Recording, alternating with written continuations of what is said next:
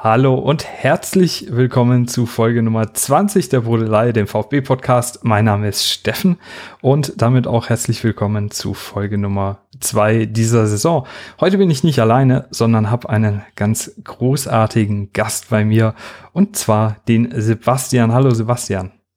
Guten Abend Steffen, schönen Dank für die Einladung. Ja, sehr, sehr gerne. Es ist eine Riesenehre, dass du äh, hier bist. Du bist ja quasi ja, wenn man so will, einer, einer der ähm, Top-Leute der ominösen ähm, 100 Influencer des VfB-Umfelds, oder? Ich, ich, ich weiß nicht, ob das so ist, ähm, aber äh, vielleicht. Also vielleicht bin ich einfach äh, auf, auf äh, Twitter und den sozialen Medien und im Internet einfach ein bisschen äh, outputfreudiger als andere, um es mal so zu sagen. du machst nämlich ganz schön viel. Also ich glaube, wer den VfB so in den sozialen Medien und den ganzen Content darum verfolgt, der muss dich eigentlich kennen. Erzähl doch mal kurz, was du so alles machst und unter welchem Pseudonym man dich so findet.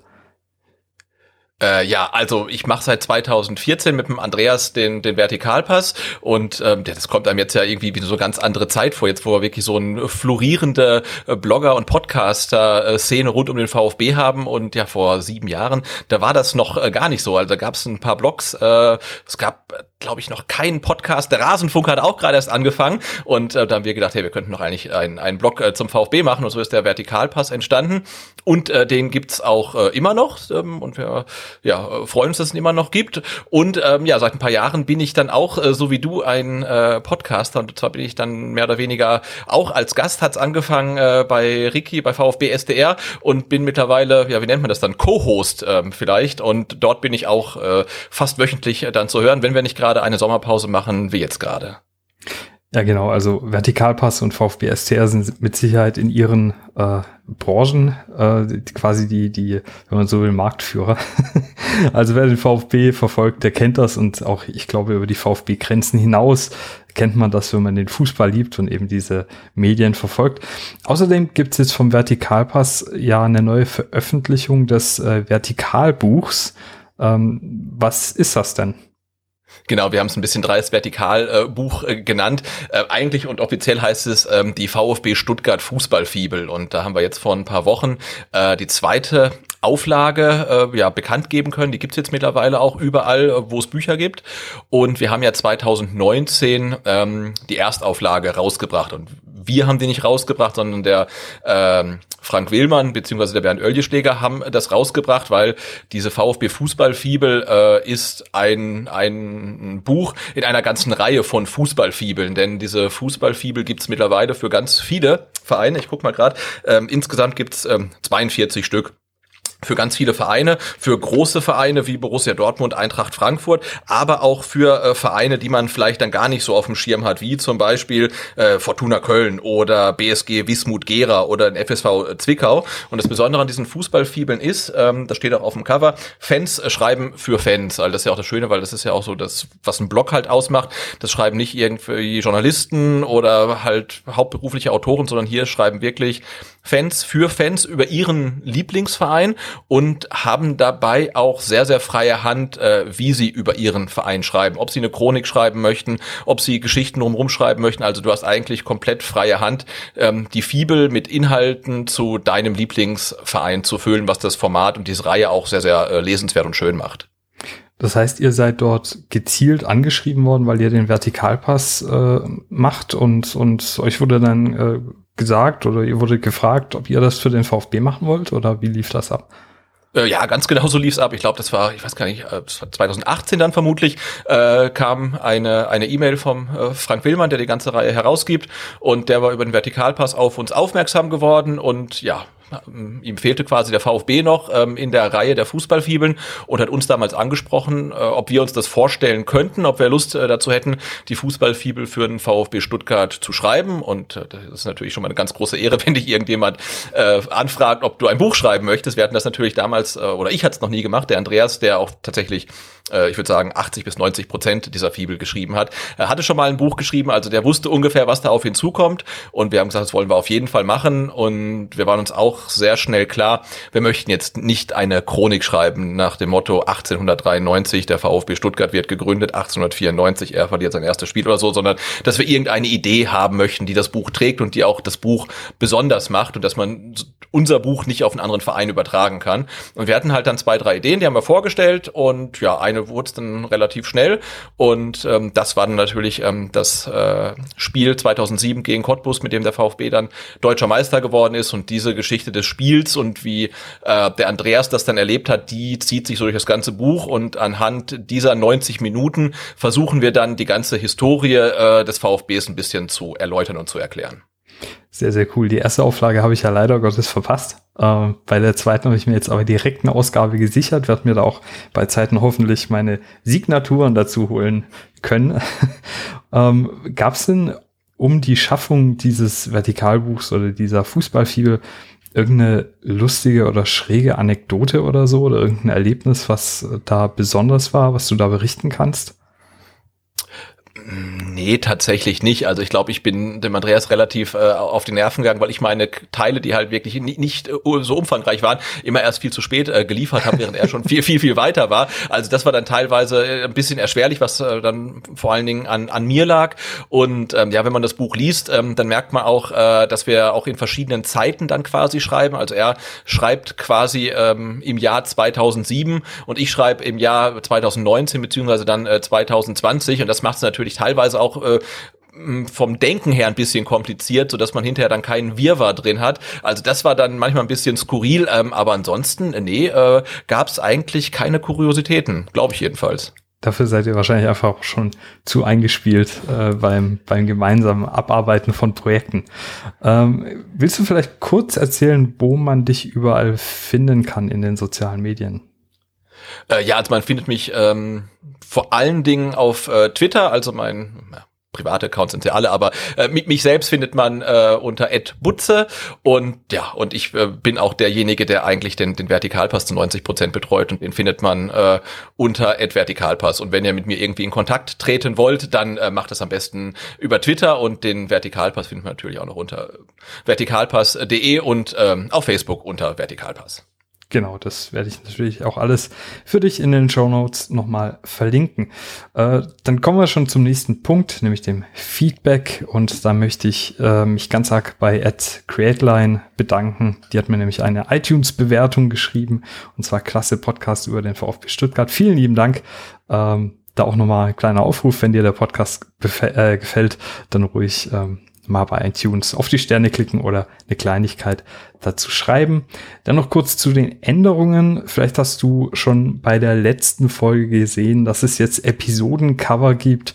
Außerdem habe ich ein ganz tolles neues Logo von at Gina Letters bekommen. Hier nochmal auch ein ganz großes Dankeschön an die wunderbare Gina, die wirklich auch ganz großartigen Content nicht nur rund um den VfB Stuttgart produziert. Ähm, außerdem habe ich mir noch eine Kleinigkeit einfallen lassen. Ich war bei meinem Spiel jetzt gegen den SC Freiburg vor Ort, zumindest vor dem Spiel, und habe da ein paar Stimmen von Stadionbesuchern aufgefangen und die gibt's dann quasi am Ende des Podcasts im Anhang. Also wenn du dann nach dem Podcast noch kurz dran bleibst, dann hörst du da auch noch die ein oder andere auch bekannte Expertenstimme nochmal vor dem Spiel gegen den SC Freiburg. Ja, Sebastian, dann würde ich sagen, kommen wir zum Hauptteil und damit zu den aktuellen äh, Transfers oder Transfersgerüchten. Ähm, ich verlinke dir natürlich auch da wieder alles in den Show Notes, was ich finden konnte bei den Zugängen. Da befindet sich der VfB laut bt.dk, also einer dänischen Fußball-News-Seite mit dem dänischen Erstligisten Vejle BK in konkreten Verhandlungen wegen Wahid Fagir. Welle fordert anscheinend 40 Millionen Kronen, das sind so 5,3 Millionen Euro und eine Weiterverkaufsbeteiligung für den 18-jährigen Mittelstürmer. Ähm, Sebastian, kennst du den Spieler? Äh, nur vom Namen her. Ich habe es mir tatsächlich angewöhnt, ähm, diese Transfergerüchte ihnen erst Beachtung zu schenken, wenn aus den Gerüchten halt dann wirklich fixe Transfers sind, weil ich habe in den letzten Jahren wirklich so viele Spieler mir dann angeguckt, die dann nicht zum VfB kamen und ähm, auch viele Highlight-Videos gesehen ähm, von Spielern, die zum VfB kamen und dann gemerkt, okay, so, so gut ist er nicht. Also äh, nach wie vor ist er legendär das Highlight-Reel von Ebenezer Ofori äh, auf YouTube. Wenn, wenn, man, wenn man das sieht, denkt man, das ist ja irre, was der Typ kann. Und dann haben wir gemerkt, äh, beim VfB hat es aber nicht ganz so geklappt ähm, deswegen, also ich, ich habe gehört, dass es ein sehr, sehr guter, kompletter Stürmer sein soll. Ähm, aber mit 18 Jahren und noch nie in der Bundesliga gespielt, muss man natürlich auch dann, wenn er kommen sollte, dann auch erstmal gucken, was davon man dann auf dem Platz sofort dann äh, sehen kann. Ähm, aber um deine Frage nochmal zu beantworten, äh, nee, ich weiß nicht viel über ihn. Oder jetzt gerade das äh, YouTube-Video von Ofori genannt hast. Ich kann mich auch noch ganz gut an die Geschichte von Emanuel Centurion erinnern, äh, der ja angeblich ähm, zum VfB kam, nachdem Felix Magath ihn per VHS äh, damals gescoutet hat spannende Zeiten beim VfB. Das ist heute Gott sei Dank ein bisschen anders. Dementsprechend hoffe ich auch, dass wenn da was dran ist, ähm, dass der äh, gute Wahid Fagir ein bisschen mehr kann als der kleine Argentinier damals, den wir da geholt hatten. Ähm, genau, ich habe mir den dann aber allerdings doch trotzdem über YouTube mal zu Gemüte geführt und da sieht man auf den Videos schon einen relativ, ja, von den Anlagen her kompletten Stürmer. Also das heißt, der ist jetzt nicht klein und schnell oder so, sondern der ist halt einfach, hat ein ziemlich komplettes Skillset, 1,86 groß, ähm, scheint hier gute Technik und ein gutes Kopfballspiel zu haben, zeigt auch gute Anlagen im Tripling und äh, ist jetzt aber auch kein langsamer Spieler, gibt auch immer mal wieder schöne Vorlagen auf sein, seine Mitspieler. Und man, was man ja nicht vergessen darf, ist, der ist 18 und spielt im Herrenbereich, ähm, auch wenn das jetzt nur in Anführungszeichen die dänische erste Liga ist, aber ist natürlich trotzdem aller Ehren wert. Und bin echt gespannt, also die Gerüchteküche läuft da schon ziemlich heiß und man liest schon ziemlich viel, dass er jetzt tatsächlich dieser außerkorne äh, kurzfristige Ersatz auch sein soll für unsere Verletzten und vielleicht auch der mittelfristige Ersatz, falls äh, Sascha uns nächstes Jahr verlässt. Aber ich denke, da wird es auch ganz arg drauf ankommen, wie Sascha nach seiner Verletzung wieder einsteigt. Ne? Ja, sehe ich auch so. Ne? Ich meine, jetzt äh, Verletzung ist natürlich bitter für ihn und für den VfB, aber natürlich dieses Risiko, was ja immer noch äh, da war, dass er jetzt noch geht, das scheint natürlich jetzt ähm, gebannt zu sein. Aber klar, eigentlich müsstest du äh, zwei Stürmer äh, neu äh, verpflichten. Einen, der kurzfristig hilft und einen, der dann äh, im, im nächsten Jahr dann vielleicht Kalajdzic ersetzen kann. Das wird sicherlich nicht passieren, aber ich bin mir auch relativ sicher, dass wir bis Dienstag äh, noch äh, einen Neuzugang begrüßen dürfen und vielleicht auch noch uns von irgendeinem Spieler verabschieden können. Aber da, da wird auf jeden Fall noch was passieren.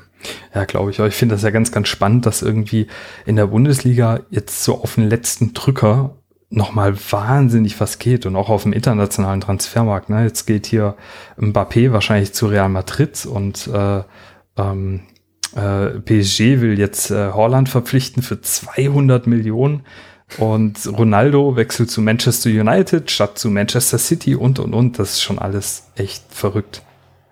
Ja, aber es zeigt auch, wie, wie, wie weit weg das Ganze jetzt mittlerweile ist. Und ich ja, ja. äh, stelle stell auch wirklich immer mehr fest, wenn ich solche Meldungen lese, ähm, dass ich mir gar nicht mehr so richtig sicher bin, äh, ob ich überhaupt noch Fußballfan bin, weil ich bin halt wirklich, ich hab eigentlich, eigentlich bin ich VfB-Fan. Und ob jetzt ein Ronaldo zu City oder zu United wechselt, ähm, für welches Gehalt auch immer, es ist mir mittlerweile tatsächlich relativ egal, weil es so äh, so weit weg ist und so absurd mittlerweile ist und die Summen, die da gehandelt werden, so pervers sind, da kann ich mich nicht mehr richtig für begeistern. Und äh, wenn jetzt da äh, ja so hohe Summen auch dann für so alte Spieler ausgegeben werden, ne? Mhm. Messi und Ronaldo, also sie sind Mitte 30, ähm, das, das, das finde ich halt komplett absurd und also ich komme da irgendwie nicht mehr mit, muss ich sagen. Ich habe ja, also jetzt mal quasi ganz off-topic, äh, schon vor einigen Jahren auch festgestellt bei mir, so Champions League und so, das gucke ich fast gar nicht mehr. Und ich gucke echt fast nur noch, also ich gucke jetzt nur für den Podcast auch noch andere Spiele. Aber davor habe ich nur noch den VfB geschaut, ähm, weil ich mich auch mit diesem ganzen äh, Geld hin und her geschiebe und diesem Hype um einzelne äh, Typen, Personen überhaupt nicht mehr identifizieren kann. Ne? Und was mich da ganz besonders fertig gemacht hat, war so vor ein paar Jahren, als wir das erste Mal dann nach langer Zeit ja wieder abgestiegen sind, dass ich mich auch mit dem VfB, also der Mannschaft, nicht mehr so wirklich identifizieren konnte, ähm, die wir da auf dem Platz hatten. Und auch da hatte ich halt ganz arg das Gefühl, ne, da, da ging es den Jungs halt nur noch um die Kohle und da macht es auch keinen Spaß mehr zuzusehen. Ja, und was, was ich erstaunlich finde, wir haben ja immer drüber geschumpfen, ähm, dass äh, jetzt äh, die UEFA noch einen Wettbewerb einführt, aber ich glaube, tatsächlich könnte die Conference League sowas sein, wo man sich dann wieder ein bisschen mehr für begeistern kann. Also wenn ich mir dann äh, die Gruppe von Union Berlin zum Beispiel angucke, das ist halt schon geil. Also ich meine, da äh, guckt man dann vielleicht dann tatsächlich eher mal rein, oder ich zumindestens äh, als in die Champions League. Und ich konnte mich auch begeistern jetzt äh, für die Champions League ähm, Qualifikation. Also Young Boys Bern gegen Budapest war total geil halt. Ne? Und ich glaube, mhm. das, das macht mich dann echt mehr an, als irgendwie ähm, zum, zum x-ten Mal, weiß ich nicht, Real Madrid gegen, gegen Paris mir anzugucken oder so. Schon spannend. Ich weiß ja nicht, ob das was mit äh, jetzt mit der Zeit, in der wir leben, zu tun hat oder tatsächlich auch beim Alter. Weil bei mir kam das irgendwie so mit Ende 20, dass mich das alles nicht mehr so gejuckt hat. Ähm, keine Ahnung. Ja, ich denke, da kommt alles zusammen. Also so eine gewisse äh, ähm, Alters, äh, weiß ich nicht, Weisheit oder Altersignoranz vielleicht auch. Und äh, ja, die, die Zeit halt, ne? Also wo man halt merkt, okay, äh, das kann eigentlich nicht sein, dass äh, manche, manche Spieler da im, im Jahr mehrere, was hat Messi verdient, 20, 30 Millionen bekommen und andere halt irgendwie nicht zu essen haben. Also das, das passt ja, ja. dann irgendwie nicht zusammen. Und dann parallel noch immer davon geredet wird, dass jetzt irgendwie eine neue Demo dem Fußball äh, Einzug gehalten hat. Ja. äh, nee, also da bin ich dann einfach raus. Ja, ja, Wahnsinn, die neue Demut. Naja, äh, kommen wir zu den Abgangsgerüchten oder den möglichen Abgängen. Ich habe gehört, dass äh, Kempf äh, sich in der vergangenen Woche für ein oder zwei Tage nicht in Stuttgart äh, befunden hat, weil er wohl zu Verhandlungen in Berlin war. Ähm, laut Medienberichten steht er dort ja auch schon für nächste Saison im Wort. Das ist auch eine ähnliche Situation für den einen oder anderen oder die ein oder andere da draußen vielleicht zur Erinnerung, wie es damals bei uns war, weil äh, man weiß, dass Mark Kempf bei uns auch schon ein Jahr vor seinem Abgang äh, im Wort stand, dass er zu uns wechselt, sollten wir in der ersten Bundesliga spielen. Also das scheint bei ihm und seinem Berater durchaus gang und gäbe zu sein. Ich muss auch sagen, ich finde es gar nicht so wild. Sebastian, was denkst du? Also diese grundsätzliche Konstellation, dass man sagt, ich bin in einem Jahr weg, ähm, finde ich grundsätzlich auch nicht so wild, wenn man sich halt weiterhin auf den Spieler verlassen kann. Ähm, ich glaube, das ist bei Kempf der Fall, auch wenn er jetzt in den letzten zwei Spielen so ein paar äh, Patzer drin hat, aber ich muss gestehen, ich bin relativ großer Mark Oliver Kempf, wenn ich mag seine Spielweise und wie er sich da reinhaut. Und wenn das für ihn und für den Verein passt, äh, dass, dass er sagt, er wechselt nächstes Jahr definitiv und verlängert nicht und bringt trotzdem seine Leistung, man kann sich auf ihn verlassen, ist das für mich eine Konstellation, die völlig okay ist. Was ich halt viel schlimmer finde, ist, äh, wenn man jetzt äh, heute nicht weiß, ob er am Dienstag vielleicht dann noch sagt, äh, tschö, ich bin raus, ne, ähm, ab nach Berlin. Das finde ich dann halt schon schwieriger, weil das den Verein in Nöte bringt. Aber wenn er sagt, äh, ich bin noch eine Saison da und danach wechsle ich garantiert woanders hin, ähm, dann hat der VfB Planungssicherheit und das finde ich dann eine absolut äh, okaye Situation. Ja, ich denke halt auch so Sachen wie jetzt bei Frankfurt mit Kostic passiert sind, das ist nochmal eine ganz andere Hausnummer. Ähm, jetzt eben so eine feste Absprache, die dann Verein und Spieler haben. Äh, außerdem ist es nach wie vor bei Tommy wohl nicht ganz klar, ob er bleibt. Ähm, Sven Mislint hat, hat auch die letzten Tage nochmal verlauten lassen, dass falls da einer kommt, wäre er durchaus bereit, über einen Transfer zu sprechen. Ähm, kommen wir dann schon zur Analyse des letzten Spiels oder zur Besprechung des letzten Spiels gegen den SC Freiburg. Vor dem Spiel ähm, gab es folgende Dinge und zwar war Tonks wieder mit von der Partie, durfte auf der Bank sitzen. Äh, außerdem gab es eine Aktion der Ultras. Ich weiß nicht, ob es jetzt nur das Kommando Cannstatt. Nee, ich glaube, es waren alle, alle, das war die ganze Cannstatter Kurve quasi. Also auf dem Foto waren ja auch die verschiedenen Banner zu sehen, auch vom Schwabensturm, von der ah ja, richtig, richtig. und so weiter. Also ich glaube, es war eine konzertierte Aktion von allen Ultras. Genau, und zwar haben die ähm, ein, einen großen Banner äh, hochgehalten äh, für ein Perspektivkonzept für volle Stadien. 25.000 Zuschauer waren diesmal ja vor Ort und ich denke, da geht es einfach drum, wann können wir denn wieder mit, mit vollen Stadien rechnen. Ähm, du warst ja unten beim Spiel, oder? Genau, ich habe ja bislang ähm, auch bei STR mal gesagt, mich reizt das aktuell nicht mit mhm. halb vollem Stadion äh, und ohne äh, Kurve. Ähm, aber ich habe dann ja auch gesagt, na, ich kann ja nicht immer drüber schimpfen und habe es mir noch gar nicht angeguckt. Deswegen habe ich gesagt, naja, jetzt habe ich mal Zeit. Ähm, das passt irgendwie perfekt in, in den Terminplan. Hatte vielleicht auch, auch auf gutes Wetter gehofft und dachte, komm, jetzt äh, holst dir mal ein Ticket. Saß dann auch äh, fast auf meinem Dauerkartenplatz ein paar Reihen weiter unten als sonst. Und ja, äh, habe mir das Ganze mal angeguckt und äh, ja, wahrscheinlich bin ich auch irgendwie biased da irgendwie reingegangen, aber ich habe mich irgendwie bestätigt gesehen, dass ich das aktuell so in der Form, da, da kann ich noch drauf verzichten einfach. Also man muss halt sagen, wenn man sich auch die Fotos angesehen hat, äh, es war dann doch ziemlich viel Luft zwischen den Zuschauern und man hat auch, äh, ich habe es ja im Fernsehen angeguckt, ähm, man hat da auch gemerkt, ne, ab und zu kam mal so ein bisschen Sprechgesänge auf, aber wirklich durchgängig war das Ganze nicht. Und das war auch meine Erfahrung, als ich ähm, gegen Barcelona unten war, klar, da war es jetzt auch ein Freundschaftsspiel, ne, aber äh, da ist ab und zu mal ein bisschen was gestartet worden, aber dann ist das auch wieder versandet. Das ist schon nochmal was anderes, wie wenn du da 50.000 Leute hast und äh, aus der Kurve kommt da einfach dann ein, ein Wahnsinnsstimmungsdruck auch. Ne? Genau, ich will jetzt auch gar nicht sagen, dass es irgendwie keine Stimmung gab. Also es war schon laut tatsächlich, also lauter als ich das erwartet hätte. Und es gab auch gute Stimmung, als der VfB dann zum Beispiel am Ende der ersten Halbzeit noch die Tore geschossen hat, war, war wirklich ähm, da äh, Feuer unterm Dach, aber es war halt trotzdem kein Vergleich äh, zu einem normalen Neckar-Stadion-Erlebnis. Und ähm, ja, also ich für mich persönlich braucht es aktuell äh, noch nicht. Ich, ich warte dann gerne, äh, bis das Stadion wieder voll ist. Und ähm, das ist ja auch, glaube ich, das Ziel. Ähm, der, der Aktion der Ultras, die sagen ja nicht, äh, mach Stadion auf, wir wollen alle wieder rein, sondern die fragen ja, wie, wie geht es denn weiter? Und das ist ja eine Frage, finde ich, die man sich stellen muss, weil eigentlich haben ja alle ein Interesse daran, dass die Stadien wieder voll sind. Die DFL, die Vereine, die Fans, die Ultras. Und man muss ja dann wirklich mal fragen, unter welchen Bedingungen ist denn das wieder möglich? Weil aktuell scheint es ja so zu sein, man, man wartet und wartet und hat aber gar keinen Plan, dass man sagt, naja, wir können die Stadien wieder aufmachen, wenn dies, das und jenes. Also das fehlt ja. Und ich finde, da muss man sich dann mal zusammensetzen, die Verantwortlichen, und sagen, okay, wir können die Stadien wieder komplett aufmachen, wenn wir 2G machen. Vielleicht sogar 2G mhm. plus noch, gar noch einen Test halt, um ganz sicher zu sein. Ne? Aber man muss doch irgendwie mal sagen, ja, irgendwann geht's halt wieder und es geht, wenn das ein, ähm, eintritt und diese Bedingungen geschaffen sind. Und das fehlt aktuell, sehe ich auch so. Und das muss man jetzt irgendwie mal äh, fixieren, wie es weitergehen könnte. Das ist schon interessant, dass da scheinbar auf Seiten der Funktionäre eine, also völlig die Weitsicht fehlt. Ähm, aber das ist ja was, was wir auch aus der Politik gerade sehen. Es ist ja eher eine, eine Politik der, der Reaktion statt der Aktion und der Planung und der Weitsicht. Und ähm, finde das auch beknackt.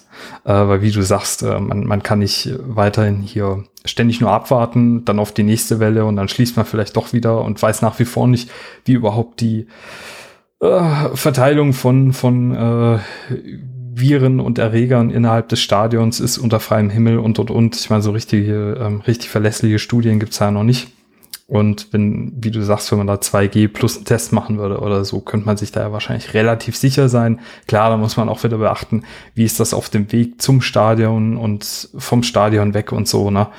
Aber ich denke gerade, wenn, ähm, ja, wenn man da die Inzidenz vielleicht ein bisschen mit berücksichtigt und so, muss das schon möglich sein, dass man das irgendwie doch an die Inzidenz koppelt, auch wenn die ja jetzt aus irgendwelchen Gründen auch immer ähm, wieder etwas in Frage gestellt wird. Kommen wir von Krankheitserregern zu unseren Verletzten. Und äh, da hatten wir vor dem Spiel Silas, Sanko, Eklov, Galajcic, Fürich, Sisse, Mangala und Ahamada zu beklagen. Ah, und Natai war auch noch nicht wieder im, äh, im Kader. Ähm, auf Seiten des SC Freiburg gab es niemanden, der gefehlt hat. Also Petersen stand auch wieder im Kader. Unsere Aufstellung sah dann aus wie folgt. Im Tor Müller, hinten in der Dreierkette Mafropanus, Anton und Kempf. Äh, auf der 6 Endo und Clemens als Wingbacks, rechts Massimo, links Sosa. Im offensiven Mittelfeld Förster und Klimowitz und im Sturm al Auf der Bank saßen Pretlo, Ito, Didavi, Mio, Stenzel, Kulibali, Kasor, Mola und Tommy. Ähm, so, in der ersten Hälfte kam ja gleich der fette Schockmoment, Sebastian, ne? Äh, ja, total. Also man hat sich gerade irgendwie ähm, hingesetzt und äh, lustigerweise, äh, das Spiel ging halt los und äh, Freiburg hatte viel den Ball. Und just in der Sekunde, mir ging gerade durch den Kopf, ich glaube, Endo war noch gar nicht am Ball. Das ist nicht gut nach drei Minuten. Ähm, fiel dann ähm, das äh, 0 zu 1 und gerade jeder, jener von mir äh, angedachte Endo hatte da meiner Meinung nach auch äh, seine Aktien in dem Tor. Ja, genau. In der dritten Minute hat, und ich hoffe, ich spreche das jetzt richtig aus, äh, Wu Yongjong für den äh, SC Freiburg nach einer Flanke von Günther per Kopf aus circa 10 Metern ins linke untere Eck äh, getroffen. Also gleich die kalte Dusche für unsere Jungs. Und äh, der Stürmer des SC Freiburg, der konnte da wirklich völlig ungehindert in den Raum vor den Strafraum eindringen und dann quasi in den Strafraum einlaufen. Und ich habe das auch so gesehen, dass Endo den einfach komplett aus dem Auge verloren hat. Clement stand meiner Meinung nach auch deutlich zu offensiv, hatte aber mit der Szene jetzt gar nicht mal so viel zu tun. Ähm, darf aber so halt überhaupt nicht passieren. Also vor allem nach, nach drei Minuten frage ich mich, wo ist denn da die defensive Grundordnung hingekommen? Ja, und ähm, Materazzo wurde ja auch ähm, in der PK nach dem Spiel drauf angesprochen, ob eventuell die Dreierkette ähm, mit ja, diesem flügellastigen Spiel der Freiburger überfordert war und ob das einfach äh, ja, nicht gut aufgestellt war. Und er meinte dann, äh, dass die Dreierkette das sehr wohl lösen kann.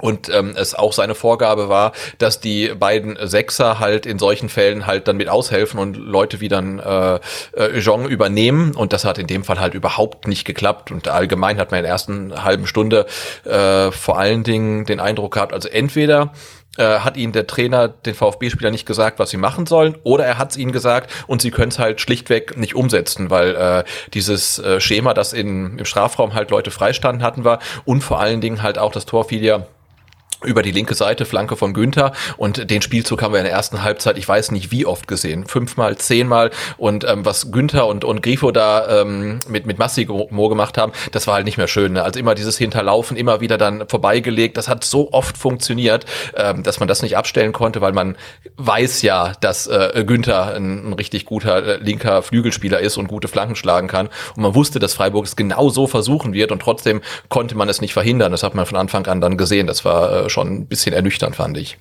Ich hatte sowieso zu Beginn des Spiels, aber auch im weiteren Verlauf der ersten Hälfte oft das Gefühl, dass so zwei, drei Spieler einfach überhaupt nicht mit dem Kopf auf dem Platz waren. Also null, die, die, die standen falsch, äh, da war zu viel Raum, da wusste man nicht, äh, decken die eigentlich gerade einen Raum oder einen Gegner und am Ende haben sie aber gar nichts gedeckt. Und ja, es sollte dann ja auch ähm, relativ zügig weitergehen mit dem Freiburger Sturmlauf. Äh, und zwar hat in der achten Minute dann ähm, der in der Vorbesprechung vom Spiel in der letzten Folge schon angesprochene Yannick Keitel aus der zweiten Reihe dann abgezogen.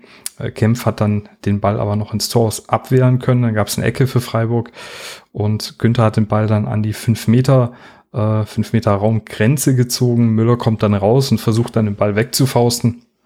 Faustet den aber nach rechts, genau auf den völlig freistehenden Jong der den Ball dann schon sehenswert Volley zum 2 zu 0 in den Kasten ballert.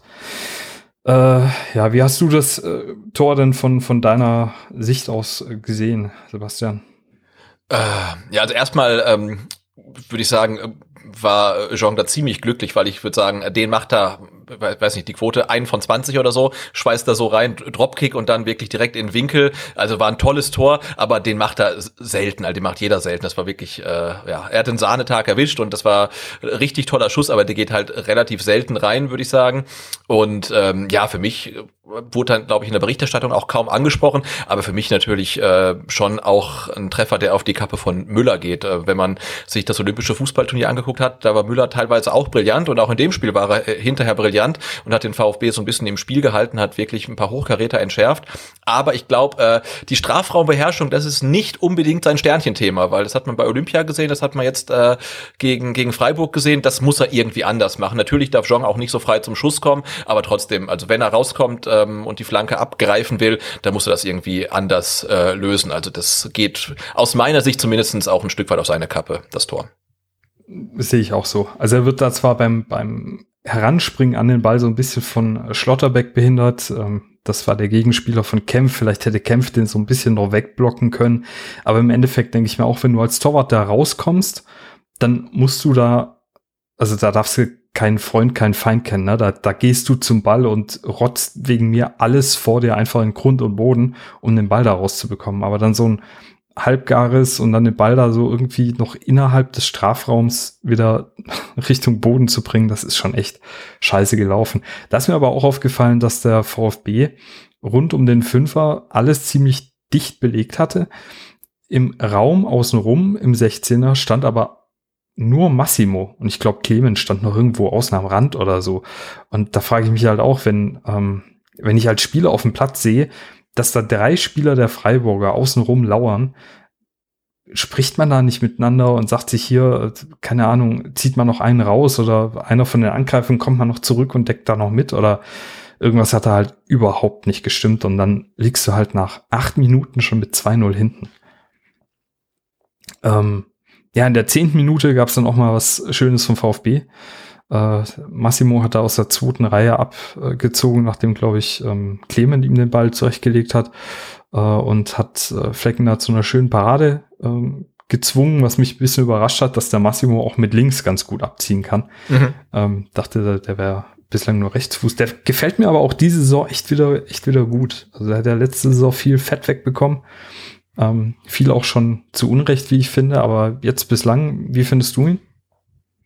Äh, äh, auch da muss ich wieder sagen, genauso wie ich äh, Kemp-Fan bin, wie auch Massimo-Fan. Also ich finde, er ist halt unfassbar präsent. Ne? Also er kriegt halt viele Bälle, er hat viele Aktionen, aber ähm, er hat dann so so so, so Massimo-eske Momente immer wieder, ne? auch, äh, auch gestern wieder. Also er kriegt den Ball auf der rechten Seite, hat dann wirklich ähm, mal eine gute ersten Kontakt, spielt seinen Gegner aus, macht alles brillant und dann trifft er wieder eine komplett falsche Entscheidung. Ne? Das mhm. zieht sich halt so durch. Also er kann alles, aber er hat immer wieder dann einfach diese falschen Entscheidungen oder die richtigen Entscheidungen zum falschen Moment oder eine gute Aktion gefolgt von einer schlechten. Wenn er sich, ich, also ich weiß nicht, woran es liegt, ob es Kopfsache ist, aber er zeigt ja immer, dass er eigentlich alles kann. Er ist schnell, er, er ist physisch relativ robust, ähm, er hat eine gute Ballbehandlung und wenn er das mal irgendwie auf den Platz bekommen ähm, sollte, dann wäre er halt viel besser als das, was er zeigt. Und äh, aber ich, ich fand auch äh, äh, auch gestern wieder mh, hm, fand ich sehr positiv. Ne? Es lief halt viel über seine Seite. Er hatte am, am Anfang wirklich ordentlich einstecken müssen und trotzdem äh, macht er weiter. Ne? Also er zieht sich ja nicht zurück, sondern er will weiterhin Bälle haben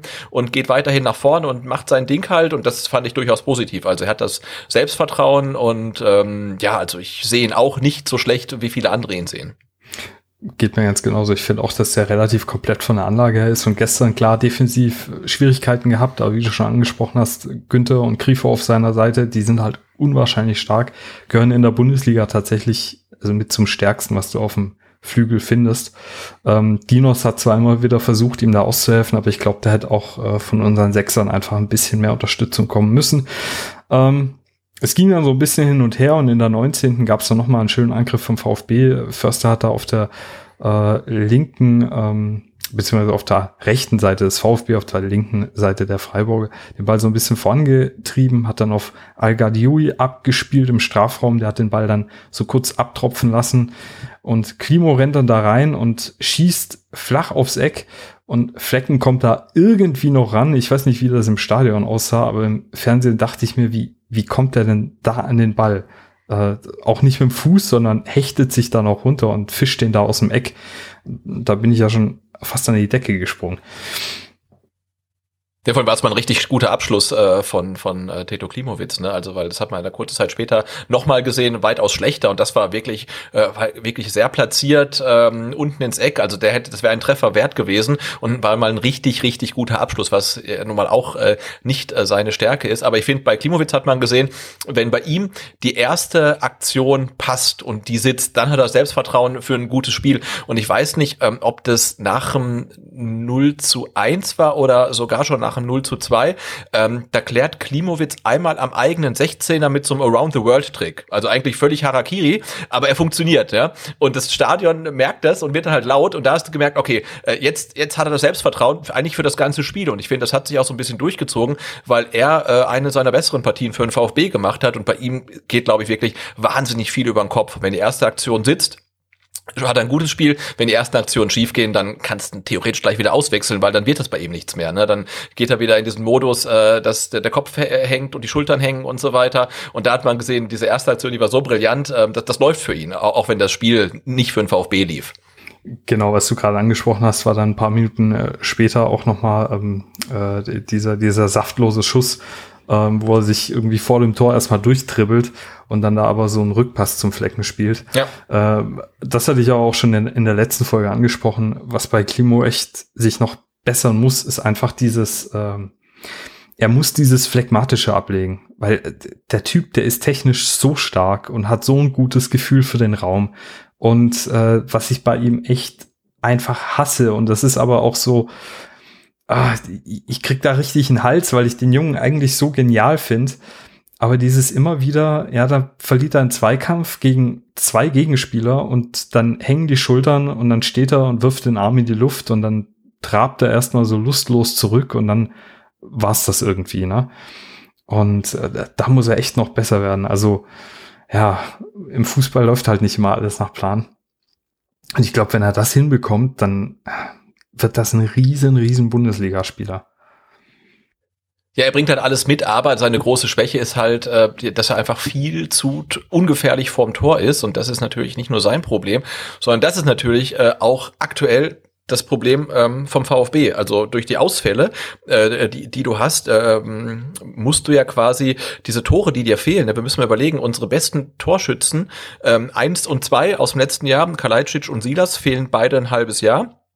Und die äh, Torschützen äh, drei und vier, äh, Gonzales und Castro, die sind nicht mehr da. Also muss der VfB in dieser Saison, ich habe es mal ausgerechnet, ähm, du musst ähm, quasi glaube 23 Tore kompensieren. Also die fehlen dir einfach durch das Personal. Und dann fragst du dich, wer soll denn diese Tore kompensieren? Und dann hast du halt als Doppelzehn ähm, vorne drin äh, Klimowitz und Förster, die halt beide leider komplett torungefährlich sind. Und das ist natürlich ein Riesenproblem. Du hast vorne Al der hat getroffen, das ist super, aber dahinter entwickelst du halt so gut wie keine Torgefahr. Und dann frage ich mich natürlich schon, wer soll denn diese mehr als 20 Tore schießen? Jetzt könnte man ja einwenden, naja, man muss gar nicht so viele Tore schießen, man kassiert halt einfach weniger. Aber wenn ich mir dann die Tabelle angucke und sehe, dass wir nach drei Spielen acht Tore bekommen haben, dann ah, ist das halt auch wieder ein Problem. Ne? Und also da sehe ich den VfB noch auf einem ähm, ganz äh, schwierigen Weg. Und ähm, Klimowitz und Förster haben ihre Qualität Qualitäten, aber es ist nicht unbedingt ähm, der Torabschluss. Was mich ja gerade beim Förster auch wundert, der war ja in der zweiten Bundesliga für Sandhausen durchaus auch ein torgefährlicher Spieler und in der, also generell beim VfB bekommt er das vielleicht auch ob der Rolle als Box-to-Box-Spieler oder so nicht mehr so richtig auf dem Rasen.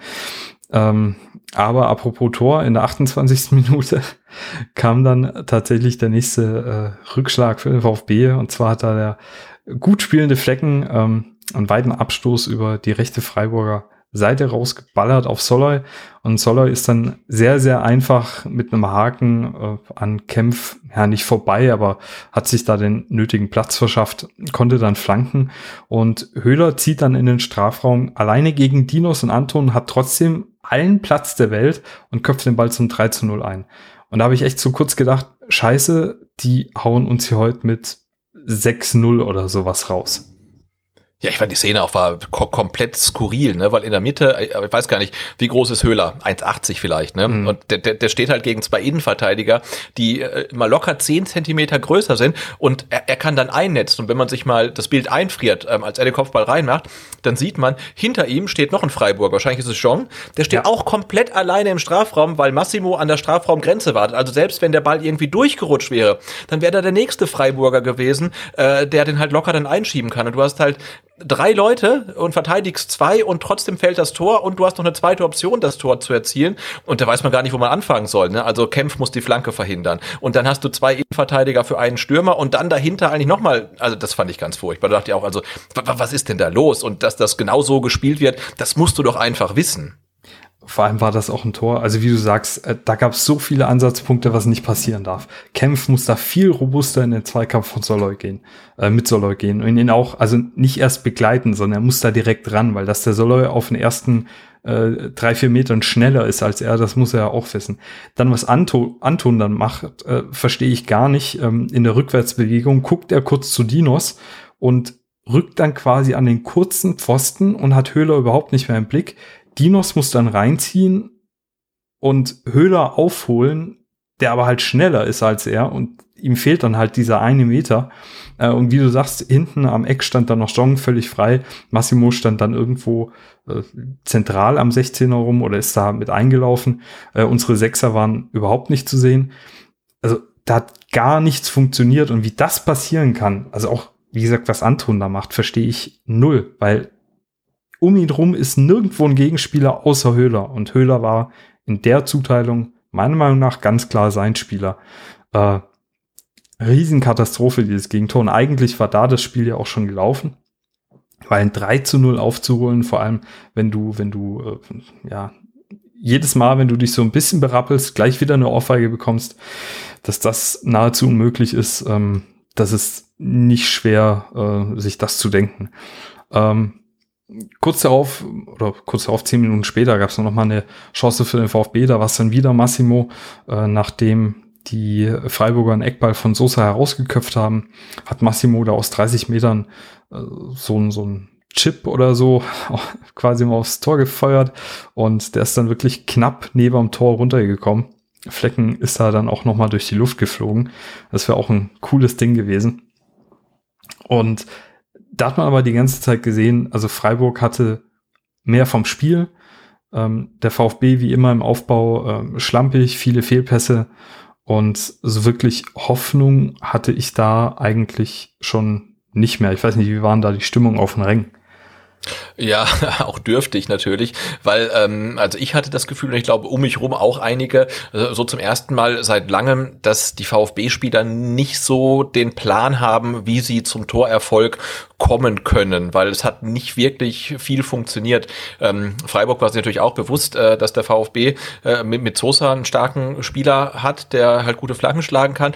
Den haben sie versucht aus dem Spiel zu nehmen. Er hat trotzdem relativ viele Flanken geschlagen, ähm, aber keine davon kam an. Ist vielleicht war es Pech, vielleicht weil in der Mitte auch niemand war, ähm, aber vielleicht auch deshalb, weil er halt nicht die Flanken so schlagen konnte, wie er sie normalerweise schlägt und Normalerweise hat er echt eine sehr, sehr gute Quote, aber ich glaube, seine Statistik ist äh, fürs Spiel äh, zwölf Flanken geschlagen, keines angekommen. Das mhm. ist halt keine Sosa-Statistik, sondern wirklich verheerend. Und du hast doch teilweise gemerkt, äh, ja, dass es halt einfach auch im Offensivspiel dann nicht, nicht wirklich stimmte. Also mich hat dann eine Szene fast schon betroffen gemacht, da äh, schafft es dann eine Massimo eine Flanke reinzubringen und sein Abnehmer Mitte ist dann Sosa, ne, wo ich denke, also wenn Sosa auf einmal dein Zielspieler ist, dann ist irgendwas schiefgelaufen. Und ähm, man hat es halt tatsächlich ähm, öfters äh, versucht, äh, wie auch die von dir angesprochene Szene von Klimowitz mit dem guten Abschluss, den dann Flecken noch hält, diese Steilpässe in den Strafraum zu spielen oder an die Strafraumgrenze und da war dann halt oft Al Gadoui, der dann halt ähm, klatschen lässt und ähm, so dann das Spiel aufzuziehen, aber es hat halt so gut wie nie funktioniert. Ähm, das wurde dann hinterher ein bisschen besser.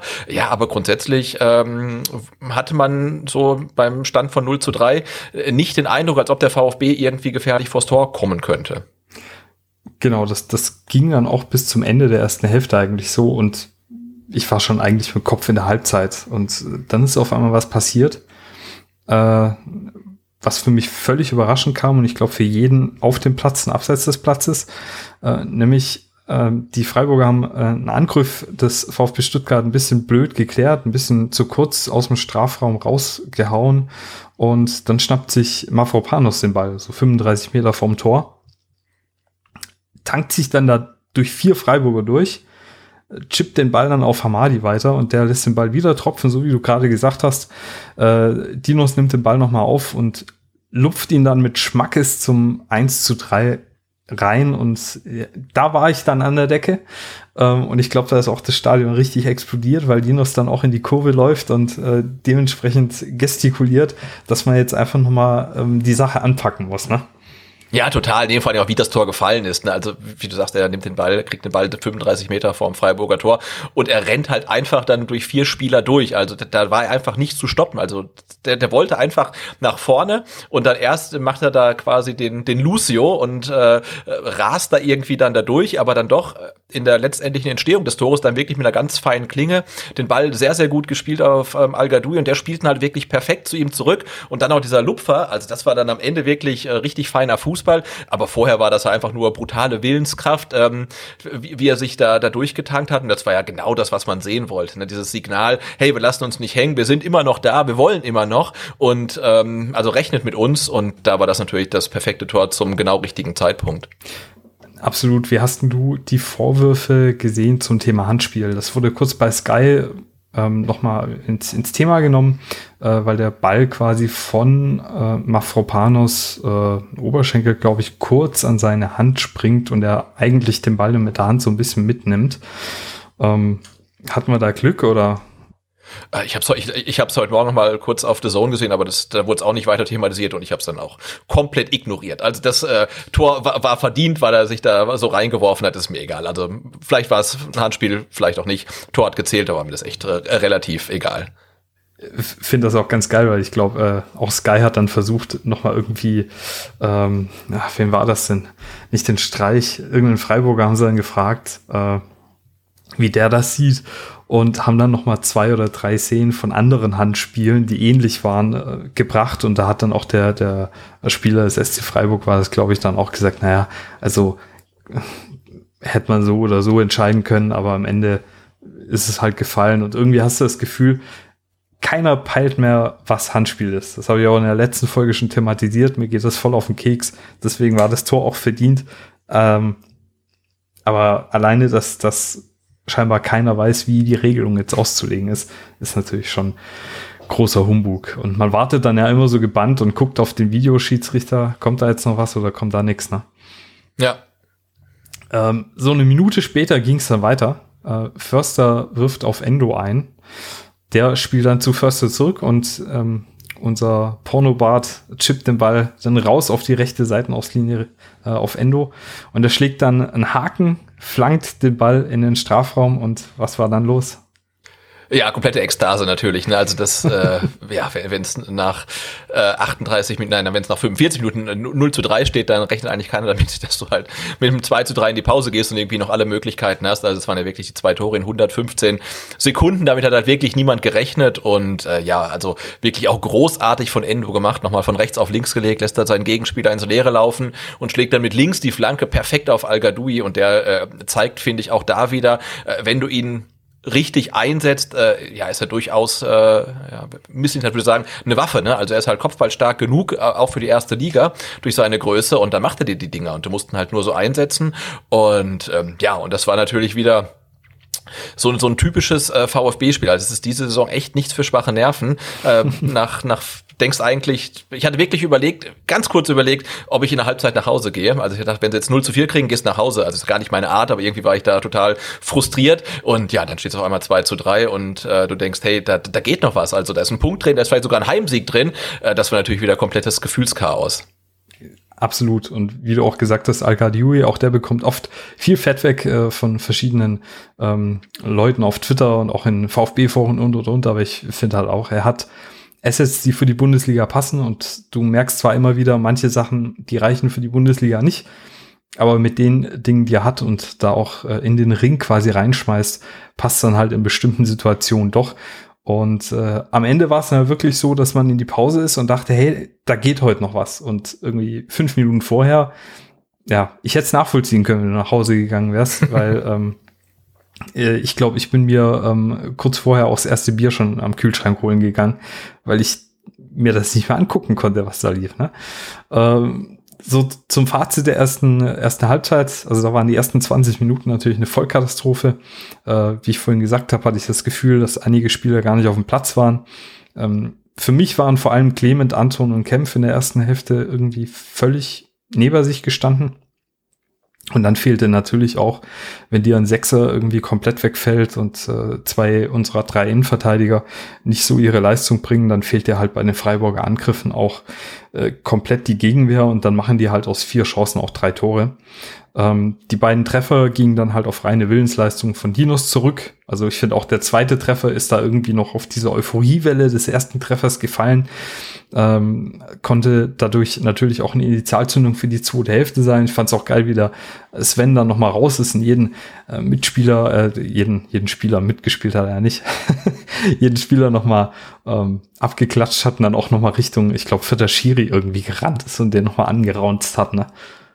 Ja, du hast halt gemerkt, äh, die ähm, waren zurück im Spiel und äh, die wollten mehr. Und ich finde, das ist halt auch so ein, so ein, so ein Trademark des, wenn man so will, des neuen VfB. Ne? Also da, da geht's halt weiter. Also auch nach dem 0 zu 3. Und wir haben das ja auch, äh, das Spiel war ja quasi eine Doublette äh, vom ersten Spieltag der vergangenen Saison, wo, wo Freiburg auch schon äh, 0 zu, also 3 zu 0 führte und das Spiel dann noch ähm, 2 zu 3 ausging und der VfB wieder rankam und dann doch nicht mehr den Ausgleich erzielen konnte. Und da war es ja ähnlich. Also da liefst du ja damals in der vergangenen Saison sogar Gefahr, irgendwie noch äh, das 0 zu 4 und das 0 zu 5 zu bekommen. Trotzdem haben sie immer weiter gespielt und das mhm. ist so in den Köpfen auch drin. Also auch äh, wenn wir zurückliegen mit 0 zu 3, da geht noch was. Auch wenn du äh, gegen Union Berlin 0 zu 2 zurückliegst, da geht noch was. Und das ist halt, hat halt so oft auch funktioniert, ähm, dass die Spieler das wissen, hey, wenn wir jetzt Gas geben, dann, dann ist da noch was möglich und das war, war, war schon große Klasse. Das hat mich auch so ein bisschen daran erinnert, das letzte Mal, als der VfB so eine Selbstverständlichkeit hatte, auch bei Niederlagen noch nicht geschlagen zu sein, das war in der, in der Zweitligasaison unter ähm, Hannes Wolf. Also da hatten wir das